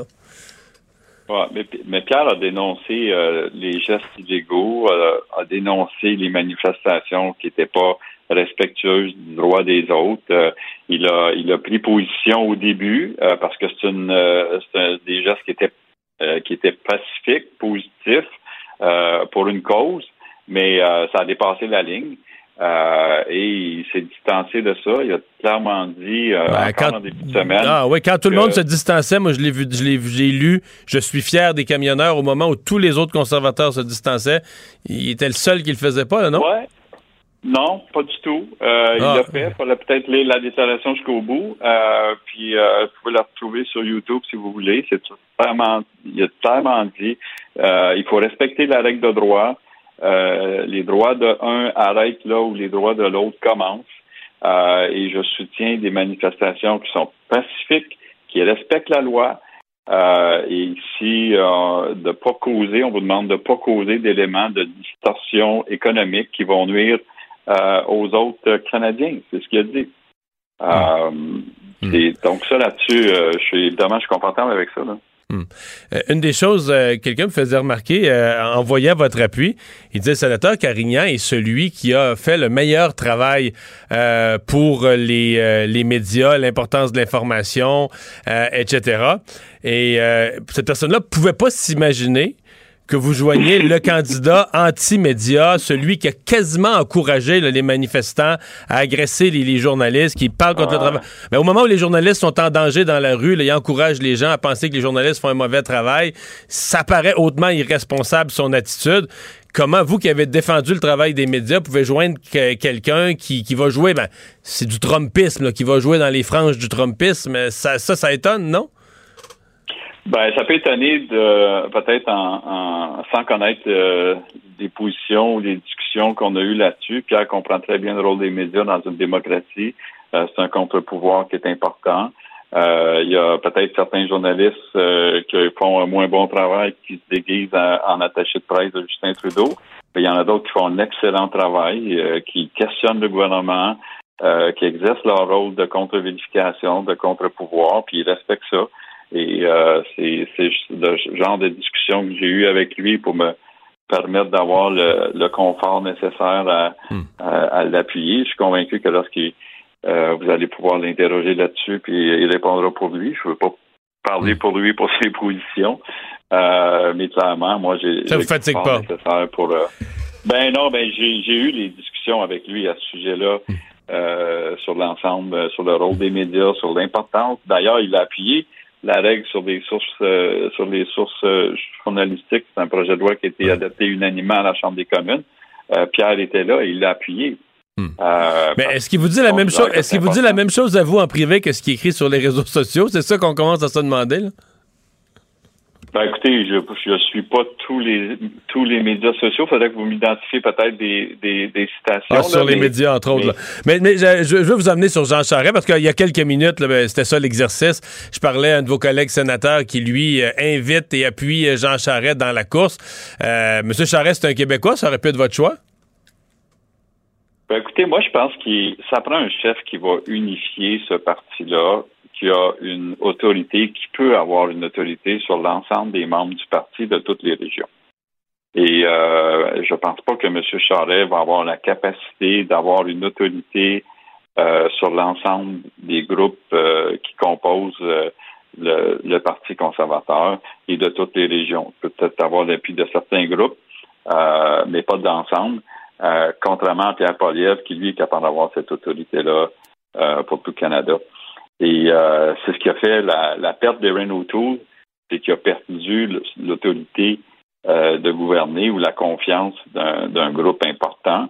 Euh, il est modéré, euh, plusieurs modérés, beaucoup du Québec d'ailleurs ont voté contre Erin O'Toole lors, lors de la question de leadership parce qu'il avait perdu cette autorité-là. Il n'avait pas confiance qu'il pouvait ramener euh, le, le parti uni euh, ensemble de tous ces groupes-là qui sont de temps en temps, qui ont des points de vue sur différents enjeux. Et euh, clairement, pour moi, Jean Charest, ça peut avoir là. Mais comme vous dites, des, des segments du parti ou des régions là, du, du Canada. Euh, Parlez-vous de l'Ouest canadien spécifiquement ou c'est autre chose? Oui, ben, notamment de l'Ouest, sur, euh, sur, les- sur la question, euh, sur les questions qui touchent l'Ouest particulièrement. Euh, je regarde euh, Jean Charest sur euh, la question du, des- des- du plan vert, euh, sur la question euh, touche euh, les. Je pense pas qu'il va avoir l'autorité. Euh, il est identifié fortement au Parti libéral, euh, plus aux libéraux. Euh, et ces gens-là vont avoir une, euh, une certaine crainte ou. euh, Est-ce que son passé, est-ce que son passé vous ferait hésiter aussi? Je pense à tout son passé comme premier ministre du Québec et euh, tous les, grelots que ça a accroché. là?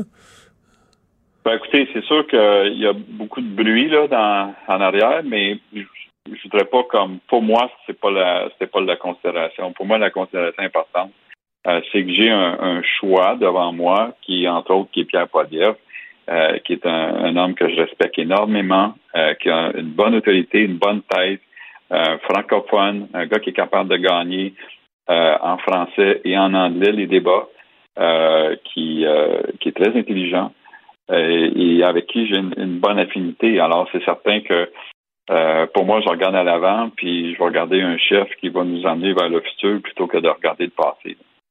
Sénateur Carignan, merci. Au revoir. Isabelle est en train de vider sa maison qu'elle a vendue grâce à l'accompagnement de l'équipe de Duproprio. Elle quitte avec la fierté d'avoir vendu son espace elle-même. Duproprio, on se dédie à l'espace le plus important de votre vie. Un message d'Espace Proprio, une initiative de Desjardins. Mario Dumont et Vincent Dessureau. Un duo aussi populaire que Batman et Robin. Cube Radio. Vous avez 24 minutes dans une journée. Tout savoir en 24 minutes. Pour s'informer et comprendre en 24 minutes, ici Mario Dumont, en compagnie de Vincent Dessureau, des studios de Cube Radio, la station d'affaires publique de Québecor. Voici Tout savoir en 24 minutes. Tout savoir en 24 minutes. La police d'Ottawa euh, jure que l'intervention policière est imminente dans un point de presse.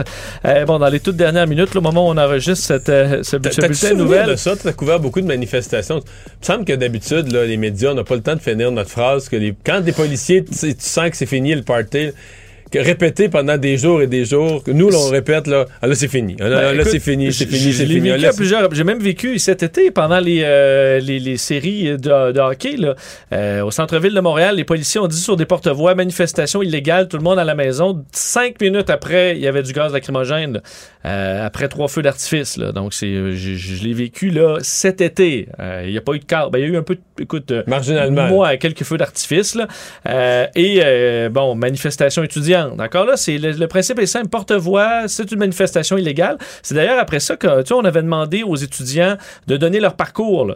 Et là, quand ils donnaient pas leur parcours, prenaient un, un coin de rue qui était pas le- celui qui était prévu. On disait manifestation illégale. Fini. Et quelques minutes après, ben, la police anti-émeute entrait euh, dans, dans le tas. Donc, euh, de voir euh, tout ça sur des semaines. Euh, j'ai pas vu ça souvent parce que le chef par intérim de la police d'Ottawa, Steve Bell, tantôt euh, a expliqué qu'on allait resserrer le, bon, la- euh, le périmètre, euh, qu'on demandait aux gens de sortir et qu'on se préparait à intervenir. Mais moi, je m'attendais aujourd'hui, Mario, à une intervention, pas un point de presse Moi, après. sincèrement, je pensais me lever ce matin. Je me disais, là, hier soir, il y avait quand même. il y avait- hier soir, il avait laissé un papier là, dans les pare-brises, ça. Quitter immédiatement. Ce mot-là, aux dernières nouvelles, il voulait dire quelque chose, là. Immédiatement, je me disais, ils vont frapper la 4-5 heures. Je pensais me lever un matin, 5h25, checker mon sel, puis hop, c'est parti. Ils ont commencé. Suivre ça en direct le matin. Ben ouais. Euh, non, pas du tout. D'ailleurs, euh, bon, sur, le terrain, malgré plusieurs signes d'intervention policière, euh, les manifestants ne se bronchent pas. On a vu même aujourd'hui des installations euh, de jeux gonflables. Les gens dans les entrevues euh, euh, disaient qu'ils voulaient rester. Les klaxons ont recommencé à sonner aussi à partir de 13h cet après-midi, malgré une injonction qui les interdit. Il y en avait encore des coups de klaxon, mais ça avait beaucoup diminué depuis euh, l'injonction. Euh, et là, euh, bon, on a vu un camion quitter tantôt. En même temps, écoute, il y a des gens qui doivent quitter pour plein d'autres raisons. Là. Euh, et euh, on- certains manifestants disaient qu'ils allaient avoir des renforts dans les prochaines heures. Euh, D'ailleurs, une des euh, responsables, Tamara Litch, là, dont on a euh, beaucoup entendu parler, qui est une des organisatrices, peut-être celle dont, on a le plus parlé, a fait un, Mais une vidéo. entre en- autres, là, du, du- de l'argent, là, du Ouais, le GoFundMe. GoFundMe recueillant des millions de dollars. Tamara Litch a fait une vidéo aujourd'hui. Je vais entendre un court extrait, là, c'est en anglais. Elle parle d'une expérience incroyable et qu'elle est prête à aller en prison et s'attend même à aller en prison. Well, I think it's inevitable at this point. But uh, I'll probably be going somewhere tomorrow where I'll be getting three square meals a day, and that's okay. I um, I'm okay with that, and I want you to know that I'm not afraid. Bon, elle aurait dit Je, qu'elle je- ira- mais je- je- je- oh, je m'interroge quand même parce qu'il y a vraiment deux possibilités. D'abord, dans une mobilisation comme ça, les gens oublient le réel. T'sais, ils se motivent entre eux, ils s'encouragent. C'est très on mène une galvanisant, bataille, ce genre de bien dit galvanisant. Et t'en oublies de dire, OK, mais là, c'est pas vrai, ça, là, tu comprends?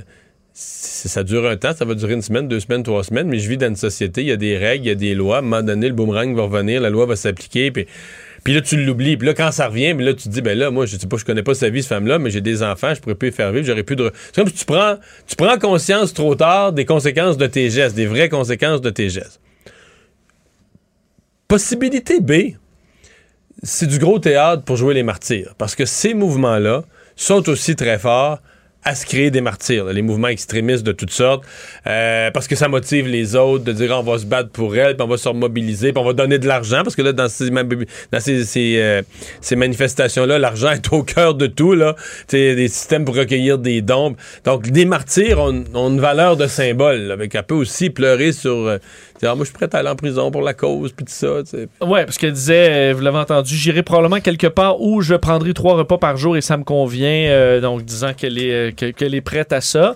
On, va, on, va, on va le surveiller. On est toujours en attente, d'ailleurs, dans les prochaines minutes, on devrait le savoir, de cette injonction, juste à côté, euh, à Gatineau, où les Farfadets, là, donc un groupe anti-mesure qui campe depuis trois semaines à place des festivals, un stationnement là, sur, aux abords du pont du Portage, euh, où l'entreprise euh, qui leur avait loué le terrain, la gestion Windmill, affirme que, enfin, souhaite maintenant le, départ et eu audience virtuelle cet après-midi.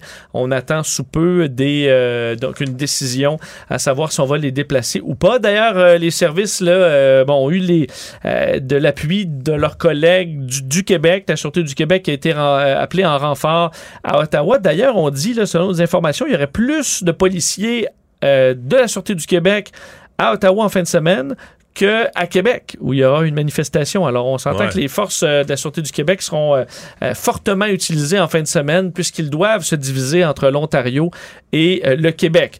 Euh, bon, il y a ce qui se passe sur le terrain là-bas. Il y a aussi du côté politique où ça a brassé aujourd'hui parce que on entamait ce matin le débat sur la loi sur les mesures d'urgence. Le long débat. Long débat parce que le débat doit être ininterrompu euh, jusqu'à ce qu'il y ait un vote. C'est-à-dire qu'on peut pas arriver avec d'autres sujets à l'ordre du jour. On doit aller au Et bout de ce ça inclut débat la fin de semaine. Ça inclut la fin de semaine. Alors là, ça Samedi, débat. dimanche, et on votera lundi soir. On votera lundi euh, là-dessus. On sait déjà à peu près l'issue du vote. là, là. on- ben, ben oui et non. On va voter quoi lundi soir à 8? Mettons que l'opération policière, là, il parte après-midi, à soir, demain, mettons demain matin, puis ça fonctionne. Que les policiers font. Comme au pont ambassadeur, là, en 24 heures. Tout est terminé. À Québec, est- ça a bien été. Là, t'arrives, t'arrives lundi matin, tout est déblayé partout. Est-ce que tu votes là? Jack Metzing a dit tantôt que si c'était le cas, il était plus sûr qu'il votait pour, là. Ah, très bon point. Euh, bon, entre au ce matin, Justin Trudeau a quand même tenu euh, à défendre euh, sa, sa, sa- bon, sa loi, euh, disant que c'était pour le bien de l'économie, des familles, des travailleurs. Je vais vous faire entendre d'ailleurs bon, un extrait de Justin Trudeau aujourd'hui dans le débat. Également le bloc. On sait que dans le, je vous fais entendre les deux comptes. là. Le bloc à l'intérieur qui était assez bon, assez vif pour, pour bon, critiquer Justin Trudeau là-dessus. Et Luc Berton chez les conservateurs. On les écoute. Invoquer la loi sur les mesures d'urgence, ce n'est pas quelque chose qu'on fait à la légère. C'est pas la première option, ni la deuxième, ni même la troisième. C'est une solution de dernier recours. Dans la cour du premier ministre, ici, dans la capitale fédérale, il y a une occupation. Qu'est-ce que le premier ministre a fait? D'abord, il les a traités de rouspéteux. Après, il a mis ça sur le dos de la police. Puis là, il a sorti la bombe atomique, la loi des mesures d'urgence. Il n'a pas écouté la grogne, la fatigue et les demandes des manifestants, ni des Canadiens. Je sais pas comment le traducteur traduit rouspéteux euh, pour les, euh, les C'est députés une bonne, euh, unilingues c'est anglais. une bonne question. Mais euh, chose, euh, chose certaine, c'est que Justin Trudeau est aidé par le fait qu'il y avait un sondage ce matin là, qui, qui donnait quand même un appui important. Les deux tiers des Canadiens sont derrière lui. Avec beau avoir deux partis d'opposition qui sont contre. Là. Même au Québec, le Bloc a une position, c'est une position délicate parce que 66% des Canadiens sont pour, 72% des Québécois, donc encore plus, de 72% des Québécois supportent le recours à la loi sur les mesures d'urgence pour libérer la ville d'Ottawa. Donc, euh, Justin Trudeau est quand même fort de cet appui-là. Euh, le- bon, d'ailleurs, euh, aujourd'hui, Christopher Freeland, de son côté, annonçait qu'on a commencé à geler des comptes, là, ce qui est permis avec la loi sur les mesures d'urgence, comptes d'individus, comptes d'entreprises liés au blocage qui sont jugés Ouais, illégaux. Mais si tu vois les comptes des, des, des- des organisateurs de la manifestation, ils s'en plaignent, là. Oui, on voyait d'ailleurs des publications sur Internet où on dit ben, donnez-nous des dons euh, directement Ouais. parce qu'on est dans le trouble. Euh, on voit qu'on commence à voir l'effet financier de, euh, de tout ça. Alors la critique, se, bon, le débat va se poursuivre dans les prochains jours euh, et on va, on va le surveiller. Euh, bon, euh, toujours au, entourant Ottawa, là, on sait à quel point les résidents sont exaspérés par la situation, de sorte qu'ils répliquent aujourd'hui avec une poursuite de 306 millions de dollars contre les dirigeants du convoi de la liberté.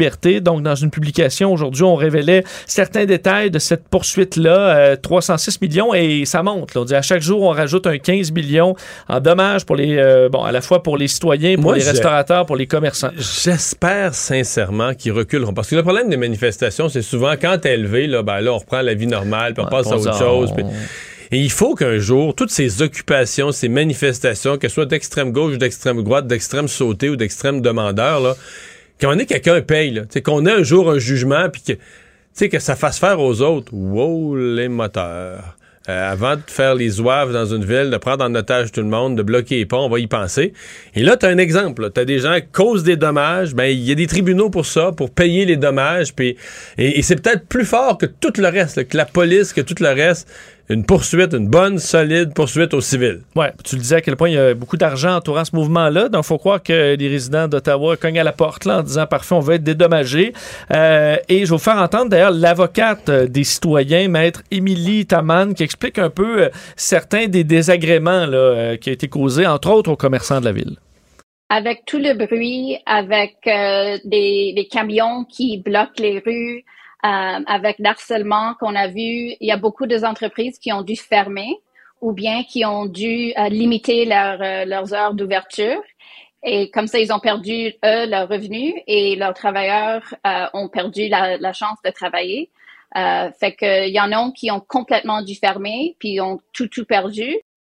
Euh, on se souvient qu'on euh, on avait euh, déjà tenté des poursuites, un recours collectif de près de 10 millions de dollars euh, au début du mois de février sur le dossier des klaxons. Là. Alors, il y avait eu finalement injonction pour les empêcher de klaxonner, ce qui a été respecté quand même en partie depuis les derniers jours, mais plus depuis Plus 13 heures aujourd'hui.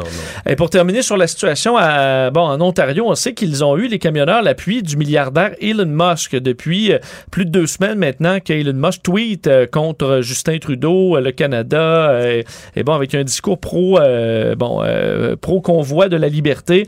Mais aujourd'hui, il a poussé la ligne Elon Musk, comparant Justin Trudeau à Adolf Hitler sur une photo, un mime où on voit une photo du dictateur. C'est écrit Cessez de me comparer à Justin Trudeau. J'avais un budget, moi. Bon, bon alors, à vous de comprendre la blague là-dedans, mais fait un lien entre Justin Trudeau et le, bon, le, le génocidaire allemand Adolf Hitler. Ça n'a pas fait plaisir à tout le monde, Mario, tu le devines ça a bien. pas- pas d'allure. Entre autres, C'est le, le- débile. le musée d'Auschwitz euh, qui a publié un message en réponse à ce gazouillis là, disant euh, que c'est un manque de respect envers la mémoire de toutes les victimes, blesse de nombreuses personnes, parlant des gens, des millions de personnes qui ont souffert, ont été humiliées, torturées, assassinées par le régime totalitaire de l'Allemagne nazie, euh, au point où euh, Elon Musk a finalement retiré son tweet, ce qui n'est pas dans son habitude. Non, euh, c'est comme une sorte d'humiliation pour lui. Là. Parce que moi, moi, je suis allé le voir, puis c'est ça, le tweet n'existe plus. Ouais, et j'en voyais des gens qui disaient ben, aujourd'hui j'ai liquidé mes actions. Je comprends que c'est écoute euh, euh, anecdotique peut-être, mais j'ai liquidé mes actions de Tesla. Mais là, je veux pas être plate. Lui, je pense qu'il en a liquidé pour 6 milliards, quelque chose Ouais, de ouais, même, comprends. depuis quelques Et mois. L'action de Tesla est en baisse aujourd'hui, mais tout le monde est en baisse aujourd'hui. Très mauvaise journée. Alors, difficile de voir s'il y a eu un effet, mais je peux comprendre quand même des associés euh, à la fois chez Tesla, chez SpaceX, des compagnies très sérieuses, dire là, arrête de faire le bouffon. Là. Euh, alors, il a finalement retiré son message des réseaux sociaux. Euh, L'Assemblée nationale a dénoncé aujourd'hui euh, l'intimidation envers les journalistes. Donc, on touche encore à ce qui s'est passé avec euh, à Ottawa hier. On se souvient, c'était pendant ton émission, Mario Yves Poirier a été une fois de plus encerclé, harcelé, poussé par des manifestants qui tentaient de bloquer la caméra, l'insultaient. En, début, le au début du mois, le 2 février dernier, les élus fédéraux, eux, avaient voté unanimement pour euh, fait leur soutien aux journalistes. Et là, c'était à l'Assemblée nationale, euh, à l'initiative de Nathalie Roy, la ministre de la Culture.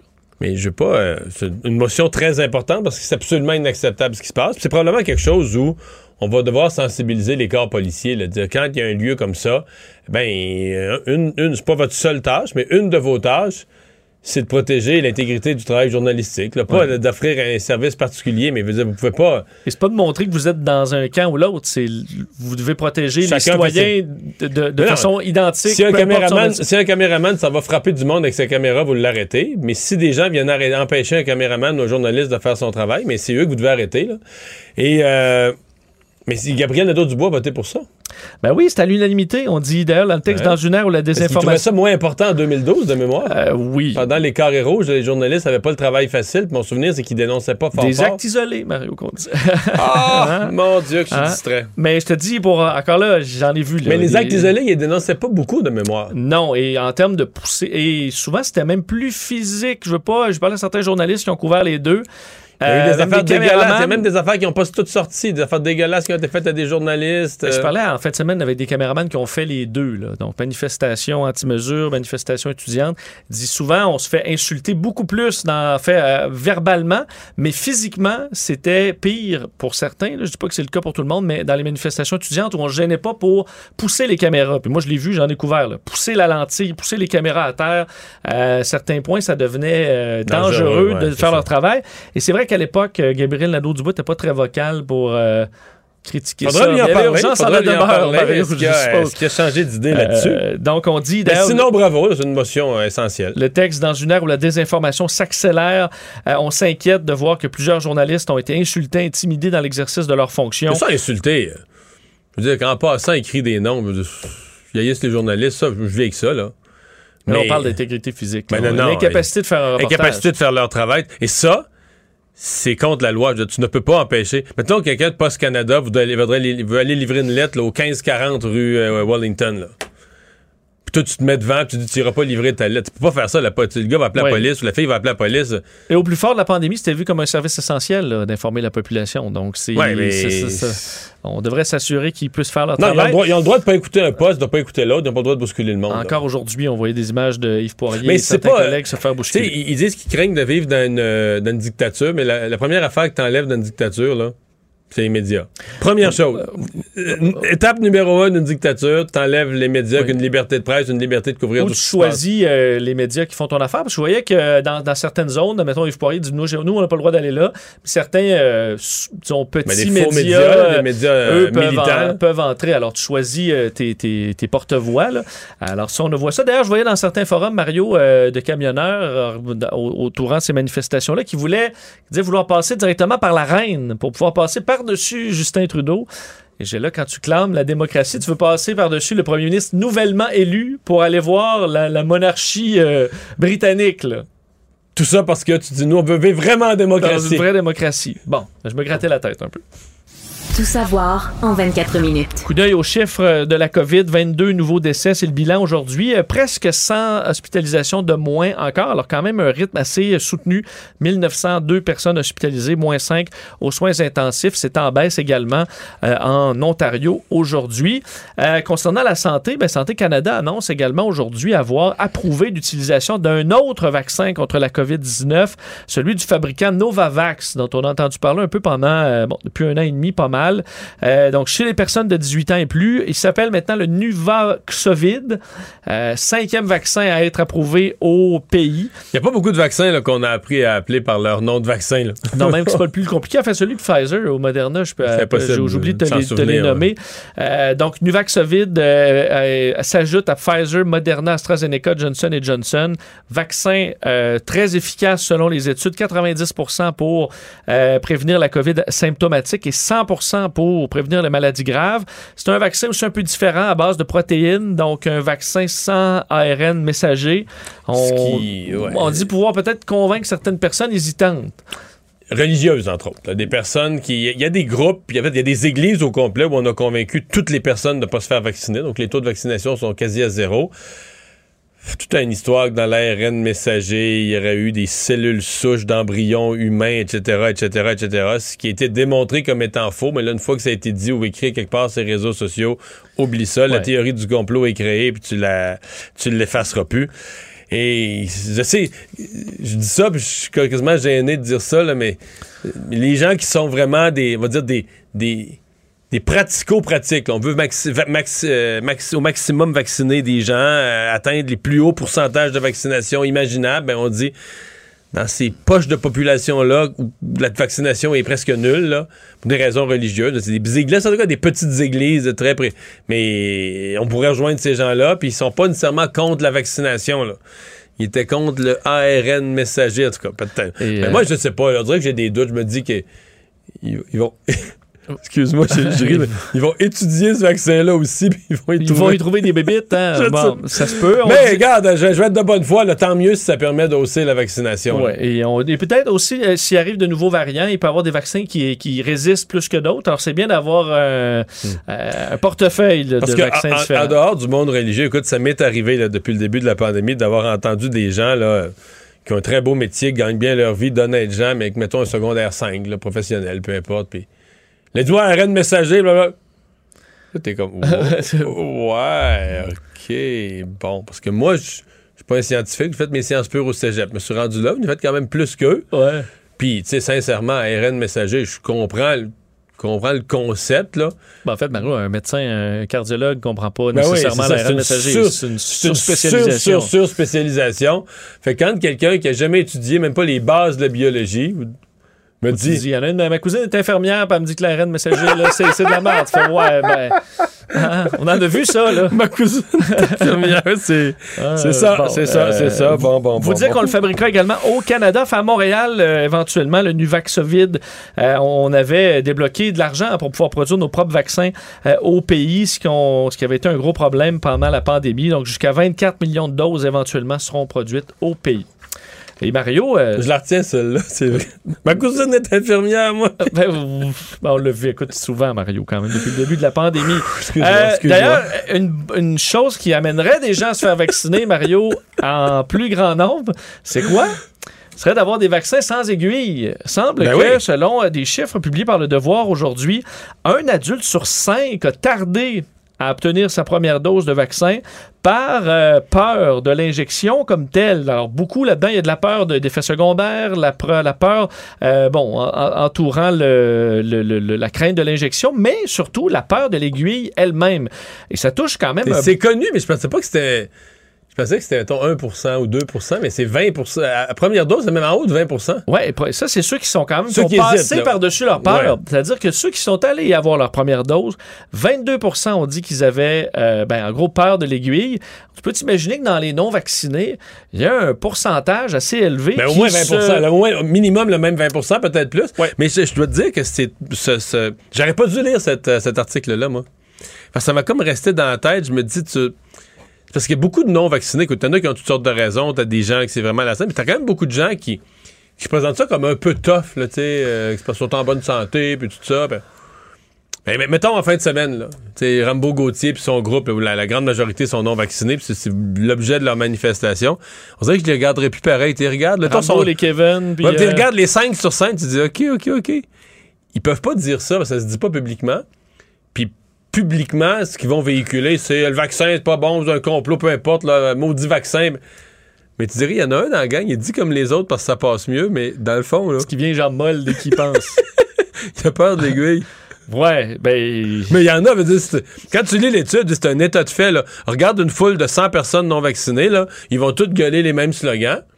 Puis il y en a qui sont, ben, sont convaincus, mais, mais tu dis, OK, il y en a dans le groupe que, dans le fond, là, ils sont joints au mouvement, mais Ouais, parce que c'est à peur de l'aiguille, là. Mais euh, je moi aussi, je pensais pas que c'était autant que ça. Je pensais que c'était un petit pourcentage, mais qu'en général, ça va, euh, ça va plutôt bien. Donc, je, quand, euh, je pense que la santé publique doit prendre euh, quand même fait de ça. Oui, ben oui. Et moi, je peux m'imaginer dans des centres de vaccination de zones plus, plus discrètes où un gros gars là, qui dit ben moi, je ne vais pas m'évanouir devant tout, le- tout, euh, tout le monde autour, ben, pourrait avoir une chaise plus confortable pour pouvoir faire ça, euh, poser ses questions sur les inquiétudes.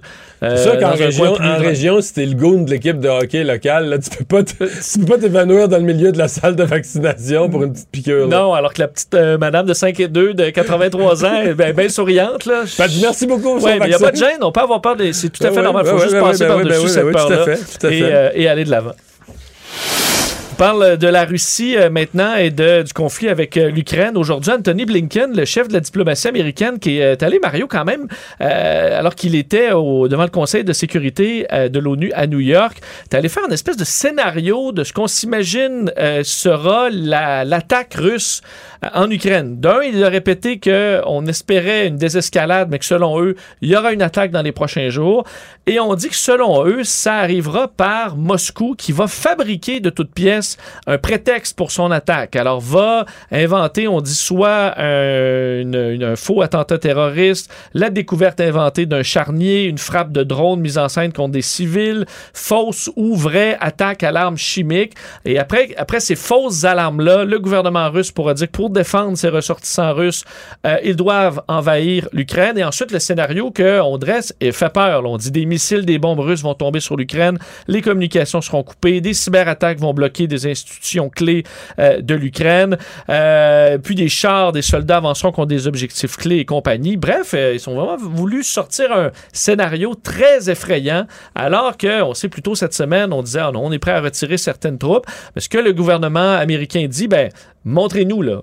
Vous avez juste à quitter la frontière avec l'Ukraine et vous aurez passé de la parole aux actes. Parce que le scénario aujourd'hui était assez inquiétant, surtout qu'on leur a rappelé quand même les, ce que le- les États-Unis avaient déjà fait sur l'Irak, là, en, leur en, en levant des drapeaux rouges qui n'avaient pas lieu d'être. Est-ce que ce sera pas le cas cette fois ou le cas? On va surveiller dans les prochaines heures. Puisqu'on parle des Russes, le parcours de la jeune athlète olympique là, qui avait été bon, euh, testée avec euh, des, des- des- du dopage à 15, à 15 ans, Camilla Valieva. Ça n'a pas bien fini. Ouais, rappelez que ce matin, là, dans une, une prestation difficile à regarder, là, cette jeune de 15 ans qui était qui est pointée du doigt là, pour un cas de dopage, toujours sous enquête, euh, a chuté à de multiples reprises, fini en larmes. Alors, une histoire triste du début à la fin, montrant que le, la problématique du dopage en Russie semble loin d'être réglée. Elle a terminé quatrième, mais dans une ça, situation ça a, réglé très le, ça a réglé le cas des médailles, parce que sinon, on n'aurait pas pu faire la remise des médailles. Il aurait fallu attendre le résultat de toutes les enquêtes de dopage. Là, ça a eu lieu, mais sur un fond de, de, de tristesse, voir quand même une adolescente là, de, qui avait 15 le yeux du monde entier sur elle dans une situation aussi pénible et qui se termine en véritable catastrophe sur la glace. C'était assez Ouais. triste à regarder. C'est pas très beau le pour le mouvement olympique non plus. Ben non, mais l'explication des Russes était déjà pathétique, là. Qu'elle a bu dans le même verre d'eau que son grand-père, qui prend des médicaments pour le cœur. Faut être, faut être imaginatif pour y penser, puis culotté pour le dire. Résumer l'actualité en 24 minutes, c'est mission accomplie. William et Sébastien ont enfin trouvé le condo de leur rêve. Ils l'ont acheté avec l'aide d'une courtière immobilière recommandée par Confia. Parmi les courtiers qui leur ont été proposés, William et Sébastien ont choisi de faire affaire avec Hélène. Elle connaissait bien le quartier et d'emblée, elle a compris leurs besoins. Ça a tout de suite cliqué. Mais quand même pas autant qu'entre William et Sébastien. Confia, on se dédie à l'espace le plus important de votre vie. Confia fait partie d'Espace Proprio, une initiative de Desjardins.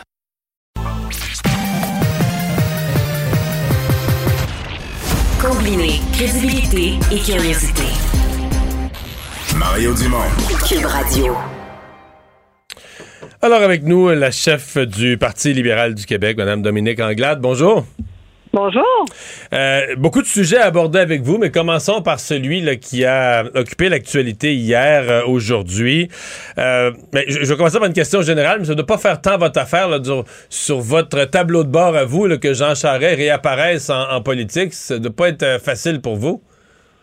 Ben en fait, il a tout à fait le droit de se lancer dans la course à la chefferie du parti du parti conservateur. Ça, oui. Moi, ça- ce, ce que ce que j'ai euh, ce que j'ai euh, moins apprécié de la part des autres chefs politiques, c'est la manière dont ils ont traité euh, notre formation politique avec l'arrivée de de M. Charest sur la scène sur la scène fédérale. Ça, je l'ai pas du tout Ouais. accepté. Je comprends. Mais vous, ça met quand même, comment dire, ça met des plures de banane sur votre chemin, là. Oui, mais on n'a pas, vous savez quoi, on n'a pas à être, on n'a pas à être gêné euh, de l'héritage du Parti libéral puis de 150 ans d'histoire. Puis je pense qu'il faut mettre les, euh, les points sur les i puis les barres sur les t. Euh, chaque premier ministre a contribué puis a fait de grandes choses. Puis je pense qu'il faut le reconnaître. Puis c'est ça qui m'avait profondément choqué dans les comportements des autres formations politiques, de dire ben non, euh, euh, on sort, on sort plein d'histoires alors qu'il y a eu des contributions. Puis je pense que c'est de notre responsabilité de reconnaître la contribution de chacun des chefs. Mais ce matin-là, où effectivement les, les chefs d'autres partis ont été très durs, peut-être trop durs même, euh, mais vous-même, vous n'aviez pas été assez ferme à défendre M. Charest, là, son époque, parce qu'il y a plusieurs membres de votre caucus euh, qui, semble-t-il, qui ont, qui ont vécu ça durement, là. Non, mais je vous dirais que euh, si on, on- on refait la séquence, je suis passée en premier. Euh, vous savez comment ça marche dans les points de presse à l'Assemblée nationale. Et la question, c'était est-ce que on va s'impliquer, est-ce qu'on va encourager euh, le chef Jean Charest à s'impliquer? J'ai dit que je ne vais pas m'immiscer, contrairement à François Mhm. Legault, dans une élection, euh, dans une élection fédérale. Après ça, on est parti. Les chefs sont passés après moi. C'est après que j'ai réagi aux propos qui ont été tenus par Mhm. les autres chefs de parti. Donc, si on résume, euh, vous n'êtes pas gêné de l'héritage de M. Charest, euh, vous ne vous mêlerez pas de sa campagne chez les conservateurs, ça vous concerne pas. Reste l'autre sujet, vous avez intervenu, vous êtes intervenu aujourd'hui, euh, demandant que l'UPAC mette fin à l'enquête. C'est pas un terrain glissant, ça? Att- Attends, ce que j'ai dit, ça fait neuf ans que ça dure. Ça fait neuf ans que ça dure. Et je vous rappelle que dans le cas de l'UPAC, il y a eu de la falsification de documents. Euh, il y a eu plein d'enjeux avec euh, euh, avec l'UPAC présentement. Il y a eu un bris de confiance. Tout ce que je dis, c'est que c'est vrai que ça fait neuf ans. À un moment donné, il faut arriver à un terme dans tout ça. C'est tout ce que j'ai dit. Puis je pense que les gens vont reconnaître que neuf ans, c'est une longue période quand même. Ah, c'est une énorme période. Je dis pas que vous avez raison ou tort. C'est plus, est-ce que vous pouviez le dire? Est-ce que vous, comme chef du Parti libéral, vous pouvez demander la fermeture d'une enquête? Même si vous aviez raison sur le fond, est-ce que ça se fait? Pour Ben, vous, être chef du pas- Parti libéral puis demander la fin d'une enquête sur votre propre parti, est-ce que c'est pas une position délicate? Puis ça revient à ma première question. Une position délicate dans laquelle Jean Charest vous met, lui, en se présentant à Ottawa, là. Ben, je j'ai pas j'ai pas demandé la fermeture de l'enquête. Je suis pas sortie puis j'ai dit je demande la fermeture de l'enquête. J'ai dit je pense que cette enquête doit se conclure. Elle doit se conclure à un moment donné. Ça fait neuf ans. Ah, est-ce qu'on va l'étirer pendant des années et des années, sachant d'autant plus que l'UPAC a dû venir à l'Assemblée nationale présenter ses excuses à l'Assemblée nationale. Je veux dire, c'est pas rien quand même. Donc, à un moment donné, est-ce qu'on est capable de dire qu'on va passer à une autre étape? C'est ça la question que je soulève. Puis j'ai dit, je pense qu'elle devrait se conclure. Ça ne vous met pas un petit peu en contradiction quand vous demandez l'indépendance de la, santé publique, puis euh, vous allez jouer d'un tal de l'UPAC? Ben, je je joue pas dans l'étal de l'UPAC en disant que ça fait ça fait une longue période, M. Dumont. Ça fait une longue période quand même. Vous allez en convenir avec moi. Tout à fait on s'entend que c'est une très trop longue période. Euh, voilà. Je, veux parler du, sondage. Là. Ils, sont, ils sont désagréables, mais celui de cette semaine était quand même, euh, d'une certaine façon, spectaculaire parce que tu un nouveau parti et qui s'insère euh, troisième juste derrière vous dans le vote général, même devant le Parti libéral chez les francophones. Comment vous, vous l'expliquez, la, la montée d'Éric Duhem, mais qui est peut-être pas finie, là? Ben, je pense qu'il y a, de, manière générale, il, y a, il, y a, un mécontentement que l'on sent de plus en plus dans la population, une grogne générale, euh, une insatisfaction par rapport euh, par rapport au gouvernement. Puis ça, je, ça, ça, explique ça explique certainement euh, ce que l'on voit dans les sondages. Maintenant, la vraie question qu'il va falloir se poser, c'est le 3 octobre prochain. Euh, quelle va être la véritable alternative euh, euh, au, gouvernement de la CAC Et c'est ça qui va être important. Alors, sans commenter les sondages, je dis encore, le vrai sondage, c'est le 3 octobre. Hmm. Vous avez travaillé fort autant en tournée des régions qu'en un programme sur le, pouvoir des régions que j'ai suivi. ça semble pas, si on, regarde les chiffres en région, en tout cas pour l'instant, ça semble pas donner les, les, les rendements. Là. Ben justement, je pense que c'est le travail qui nous reste à faire. Euh, il faut que, il faut aussi se dire que la population a été très euh, très préoccupée par les enjeux de Covid, se sortir de la Covid, se sortir de ce marasme de, ce marasme là, si vous voulez. Puis là, justement, maintenant que je suis de retour sur le terrain, là, on a commencé à entendre parler de la suite des choses. C'est quoi la suite des choses? C'est quoi le projet de société qu'on va faire? Qu'est-ce qu'on va faire en matière de santé? Quelles vont être les propositions sur sur la table? Et c'est là que les gens vont commencer à écouter. Je pense pas que les gens sont en mode électoral aujourd'hui, mais je pense qu'ils vont commencer à se dire quel genre de gouvernement on va voir, on va vouloir avoir. Et euh, lorsqu'on regarde le gouvernement qui est en face de nous, un gouvernement qui est très peu transparent, un gouvernement qui est très paternaliste, qui veut nous dire quoi faire, comment faire, comment voter, euh, je pense que la décision à ce moment-là va être beaucoup plus claire de se dire on veut avoir euh, premièrement des progressistes au gouvernement, des gens qui pensent en termes de lutte au changement climatique avec l'économie euh, et également euh, avec un, un, leadership plus collaborateur. Qu'est-ce que vous euh, faire pour euh, parce que là il faut j'enlève Montréal mais dans le reste du Québec même la région de Québec où bon euh, Jean Talon Louis Hébert il y avait des circonscriptions toute mon époque où j'étais en politique. C'est tout le monde se demandait comment arracher des châteaux forts comme ça au Parti libéral alors que maintenant il, y a comme plus rien même d'un sondage là on voit même plus la région de Québec rien de libéral. Et ça va vous prendre quelques coups d'éclat soit des grosses candidatures soit des prises de position mais qui vont, euh, qui, vont faire rejaillir le Parti libéral dans ces régions-là? Alors, c'est pour ça que nous avons encore six mois dans avant nous, avant les élections, justement pour amener des candidatures fortes, euh, mais également des idées, euh, des, idées fortes et être sur le terrain. Là, je vous parle de, je vous parle de Bécancourt, on s'en va à Drummondville. l'importance aussi de pouvoir parcourir les, régions, d'aller à la rencontre du monde, ça, ça va être essentiel et on n'a pas eu l'occasion de le faire dans les deux dernières années. Les, les, grosses candidatures, est-ce qu'on va les avoir? Éric Duhem, justement, aujourd'hui, présentait deux médecins à Montréal. Ben oui, il va y avoir d'autres candidatures. Il va y avoir 125 candidatures au Parti libéral du Québec, donc certainement qu'il va y avoir de très belles candidatures. Absolument. Ben, on surveille ça. Madame Anglade, merci d'avoir été là. Merci à vous. Au revoir. Au revoir. Mario Dumont et Vincent Dessureau. Joignez-vous à la discussion. Appelez ou textez le 187 Cube Radio 1877 827 2346. Ah, Vincent, euh, l'injonction qui était demandée pour libérer, pour au Farfada, là, c'est comme ça qu'il faut les appeler, ce groupe, pour libérer un terrain à Gatineau, euh, ben, euh, injonction accordée. Ouais, le tribunal qui autorise cette injonction provisoire euh, valide pour 10 jours qui interdit à ces manifestants d'occuper le terrain en bordure de la rue Laurier à Gatineau, secteur Hall. Euh, donc, au palais de justice, aujourd'hui, la juge Carole Terrien qui a donné raison aux promoteurs qui réclamaient leur départ.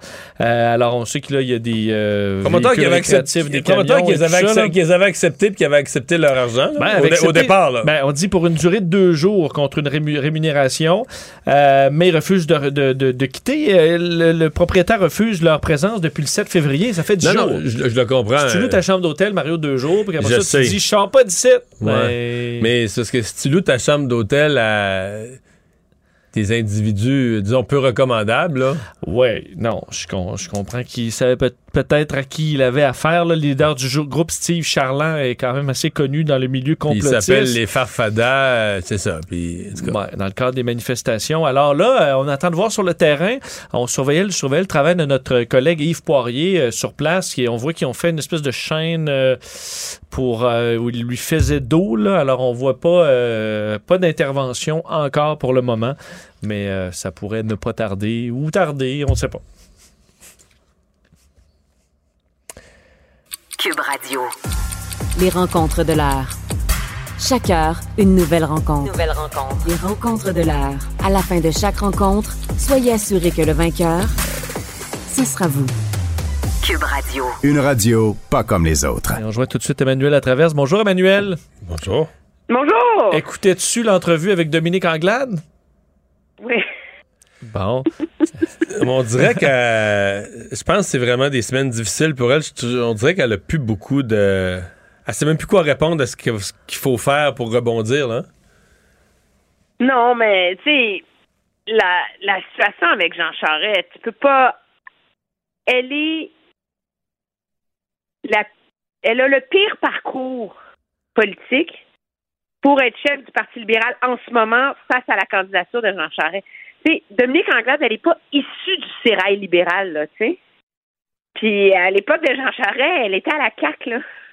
Elle dénonçait la là, corruption au Parti libéral. Ben oui, alors c'est comme elle est dans une situation politiquement totalement impossible. Je veux dire, elle ne peut rien dire qui soit à la hauteur de ce que les gens au PLQ qui aiment Charret euh, voudraient l'entendre dire, sans se trahir elle-même en même temps. Là. Mais en même temps, dans la population, dans la population, son objectif de repartir ça un peu sur un autre nom, là, de repeinturer le bolide, c'est pas complètement fou. Je veux dire, c'est une époque. euh, Tu sais, je veux dire, les partis politiques, là, ils vivent des époques euh, plus sombres. Puis c'est, tu sais, euh, Justin Trudeau, là, quand il a repris le Parti libéral, il voulait faire oublier l'époque des commandites, puis personne trouvait ça ridicule. On trouvait qu'il avait entièrement raison là, de repartir ça avec des visages plus jeunes puis d'autres mondes. Puis, ça fait partie aussi. Un parti se retrouve dans l'opposition. Oui, mais pour- il était pas, il s'est pas lancé en politique en disant que Jean Chrétien était un corrompu. Non, t'as raison, ça, ça complique l'affaire, mais ce que je dis, c'est qu'elle est mal prise. C'est Elle, ça. elle- elle- non, mais c'est ce que. elle, elle- est. elle est pognée de tous les bords, là. C'est insoluble comme, comme, comme position pour elle, là. Et c'est. euh, et donc, j'ai. On se sent mal en l'écoutant parce que c'est facile comme chroniqueur de dire un politicien a une mauvaise position, il aurait dû faire ci, il aurait dû faire ça, mais elle ne peut rien faire. Dans, elle, est complètement coincée face à ça. Comme le mieux qui peut y arriver, là, c'est qu'il décide puis qu'on parle d'autre chose, là, tu sais. Parce qu'en même temps, elle peut pas le désavouer parce que une élection, on le sait, c'est des bénévoles, c'est des travailleurs d'élection, c'est puis elle, elle peut pas se mettre à dos sa base militante qui elle l'adore, Jean Charest, tu sais.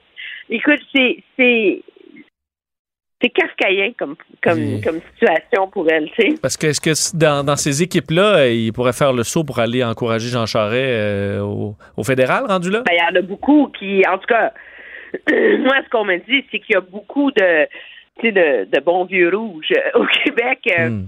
qui vont être- ça sera pas difficile d'organiser Jean Charest au Québec pour sa campagne au leadership, là.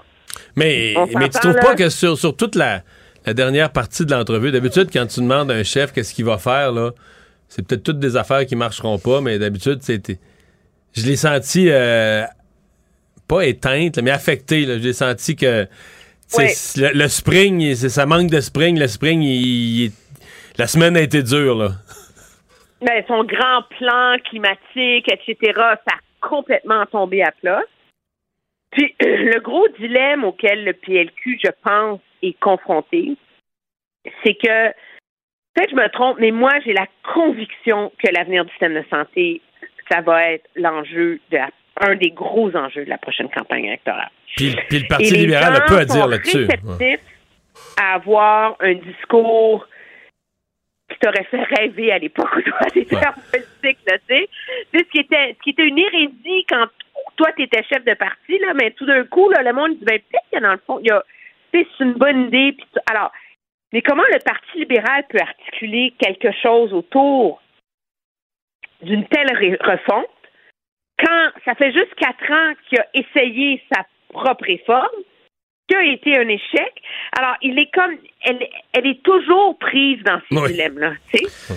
Euh, Emmanuel, Mario, on revient sur ce qui se passe à Ottawa. D'ailleurs, on semblait voir dans les dernières secondes un peu de mouvement là, des policiers, pas en anti-émeute complètement là, avec le bouclier, mais qui commençaient à arriver un peu parce que le chef de police aujourd'hui d'Ottawa a dit là, c'est imminent, même si ça fait un bout de temps que c'est imminent. Euh, c'est, Ouais, mais là, ça se, ça, ça se dessine. Là. Je regarde euh, la conseillère municipale là, du secteur vient de, de tweeter que c'est confirmé. La police euh, de Ottawa est en train d'établir carrément un périmètre autour de ce qu'on appelle la zone rouge, là, ce secteur-là du centre-ville. Ça va euh, et ça, là, ça va aller de la colline du Parlement jusqu'à l'autoroute, ce, qui est, ce qui est beaucoup plus grand là, que le périmètre où il y a des camions. Il va y avoir une centaine de hum, checkpoints. C'est un blanc. Des points, euh, points de points- contrôle, points de points contrôle, là. Exactement. Et personne va pouvoir entrer dans cette zone-là. Tu n'as pas la preuve que tu y travailles ou que tu y habites. Donc là, ils sont en train là, de, de. Ils ont commencé la méthode douce, là, ils ont averti, puis là, ils sont en train de, de jeter les bases de ce qui va arriver, là. C'est clair que ils ont clairement dit que ça commence demain matin. tu sais. Donc, euh, donc là, tout le monde retient son souffle essentiellement. Puis la grande inquiétude, on s'entend, c'est l'histoire des, des enfants. là. Je veux dire, c'est ça brise le cœur de s'imaginer que des enfants qui sont tellement innocents risquent d'être pris Entre l'arrestation de leurs parents. une situation qui sera pas belle. Là. Le, le chef de police par intérim d'Ottawa hier soir euh, dans un conseil municipal qui était digne d'une série Netflix là, a quand même dit je veux vous avertir, les- nous avons les ressources, nous avons le plan, nous sommes en train de le mettre en œuvre. Mes amis, soyez prêts là. Vous allez voir des images qui vont vous déranger et vous perturber une fois que ça va être lancé. Et ça, c'est ce qu'il a dit aux conseillers municipaux. Là. Mario soulevait quand même une question intéressante tantôt sur le débat qui a lieu en ce moment là-dessus euh, à la Chambre des communes, mais ça se peut qu'une fois le débat fini, si ça se passe Ouais. bien, l'opération, que tous les rues sont dégagées. S'il n'y a, euh, plus- s'il y a plus aucun manifestant nulle part au Canada lundi midi, là, est-ce qu'on fait le vote quand même lundi 20h? Oui, pour une raison très simple. La, la question a été posée hein, au ministre euh, Medicino, qui est le ministre responsable de la sécurité publique. Il dit, écoutez, la réalité, c'est que, parce qu'on lui a aussi fait remarquer que les blocus de ponts et de frontières sont finis, là, il dit, euh, en ce moment, la situation demeure extrêmement précaire. Et euh, on veut que ça se résolve vite, mais l'état d'urgence va rester tant qu'on n'aura pas la conviction que c'est sous contrôle. Puis l'exemple qu'on donne, c'est le fait, par exemple, que hier à Windsor, la police a été capable d'empêcher une nouvelle barricade.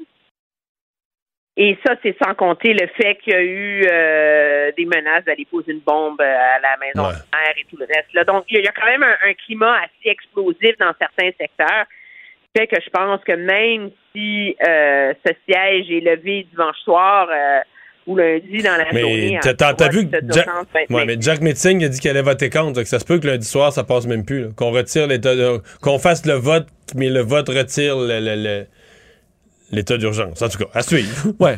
Euh, parce qu'il Ouais, reste. c'est une, c'est une position difficile hein, pour, pour, pour le NPD, dont c'est la grande fierté d'avoir été contre la loi sur les mesures de guerre euh, dans les années 70. C'est pas du tout le même contexte. Non, non. Ouais, On peut comparer même. des Euh, pommes puis des carottes, là, mais c'est idéologiquement difficile difficile comme situation pour l'NPD. Il nous reste à peine euh, une minute pour parler de la situation à Québec. Rambo Gauthier a fait une vidéo en direct aujourd'hui, parler un peu de ce qui s'en vient. On sait que c'est une grosse planification. Il y a des spectacles, toute une programmation à Québec. Euh, on se demande si ça, si ça, va, si ça va bien se passer. Ben, Rambo, il dit qu'il veut que le maire de Québec soit fier de lui lundi. Bon. Bon. Mais Non, non, mais calme le jeu, comme- là.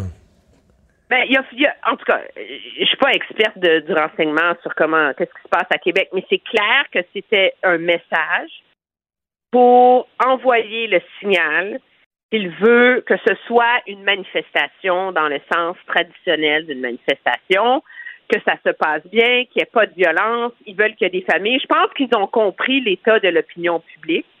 Ils sont conscients que si c'est une fête familiale avec des enfants, puis le monde chante, puis ils disent abat les masques, euh, c'est pas mal plus utile que d'avoir des gens qui klaxonnent. Il a même dit qu'il avait compris et ajusté ses techniques parce qu'il fallait pas, et je cite, écœurer le monde de Québec.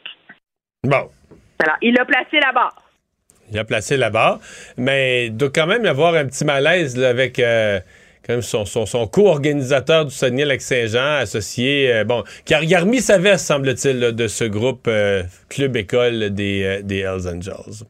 Euh, Emmanuel, merci beaucoup. On va surveiller ça. Qu'est-ce qui se passe demain à Ottawa? Merci, bye-bye. Très bien, au revoir. On s'arrête tout de suite.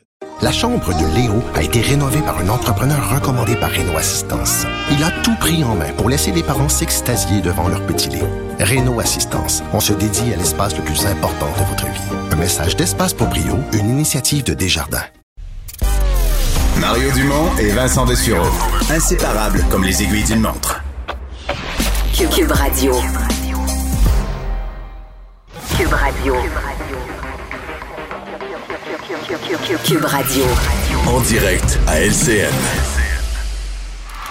On retrouve Mario Dumont dans les studios de Cube Radio. Mario, on, surveille toujours ce qui se passe du côté d'Ottawa. On a vu au cours des dernières minutes des policiers arriver en très grand nombre, faire sentir leur présence. Et Elisabeth nous disait qu'un ou deux manifestants avaient été interpellés. Donc, comme l'a dit euh, le chef par intérim aujourd'hui, on va certainement euh, se faire, faire sentir notre présence, mais surtout intervenir prochainement. Ouais, c'est parce que là, ils ont le problème. euh, généralement, une manifestation, ça niaise pas. Les policiers donnent des avertissements. Premier avertissement, deuxième avertissement, là, ça dit dans cinq minutes, on dégage les lieux, puis quatre minutes et demie après, c'est commencé.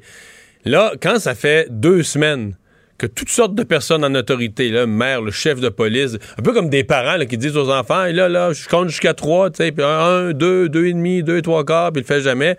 Euh, les enfants, ils croient plus. Là. Donc là, les manifestants ne croient plus au sérieux. Donc là, la police est en mode rattrapage, ne serait-ce que de faire sentir euh, que là, c'est pour vrai. Là, c'est vrai. Là, on est rendu à cette étape d'une intervention Mais euh, les policiers n'ont pas droit à l'erreur, Mario. Là.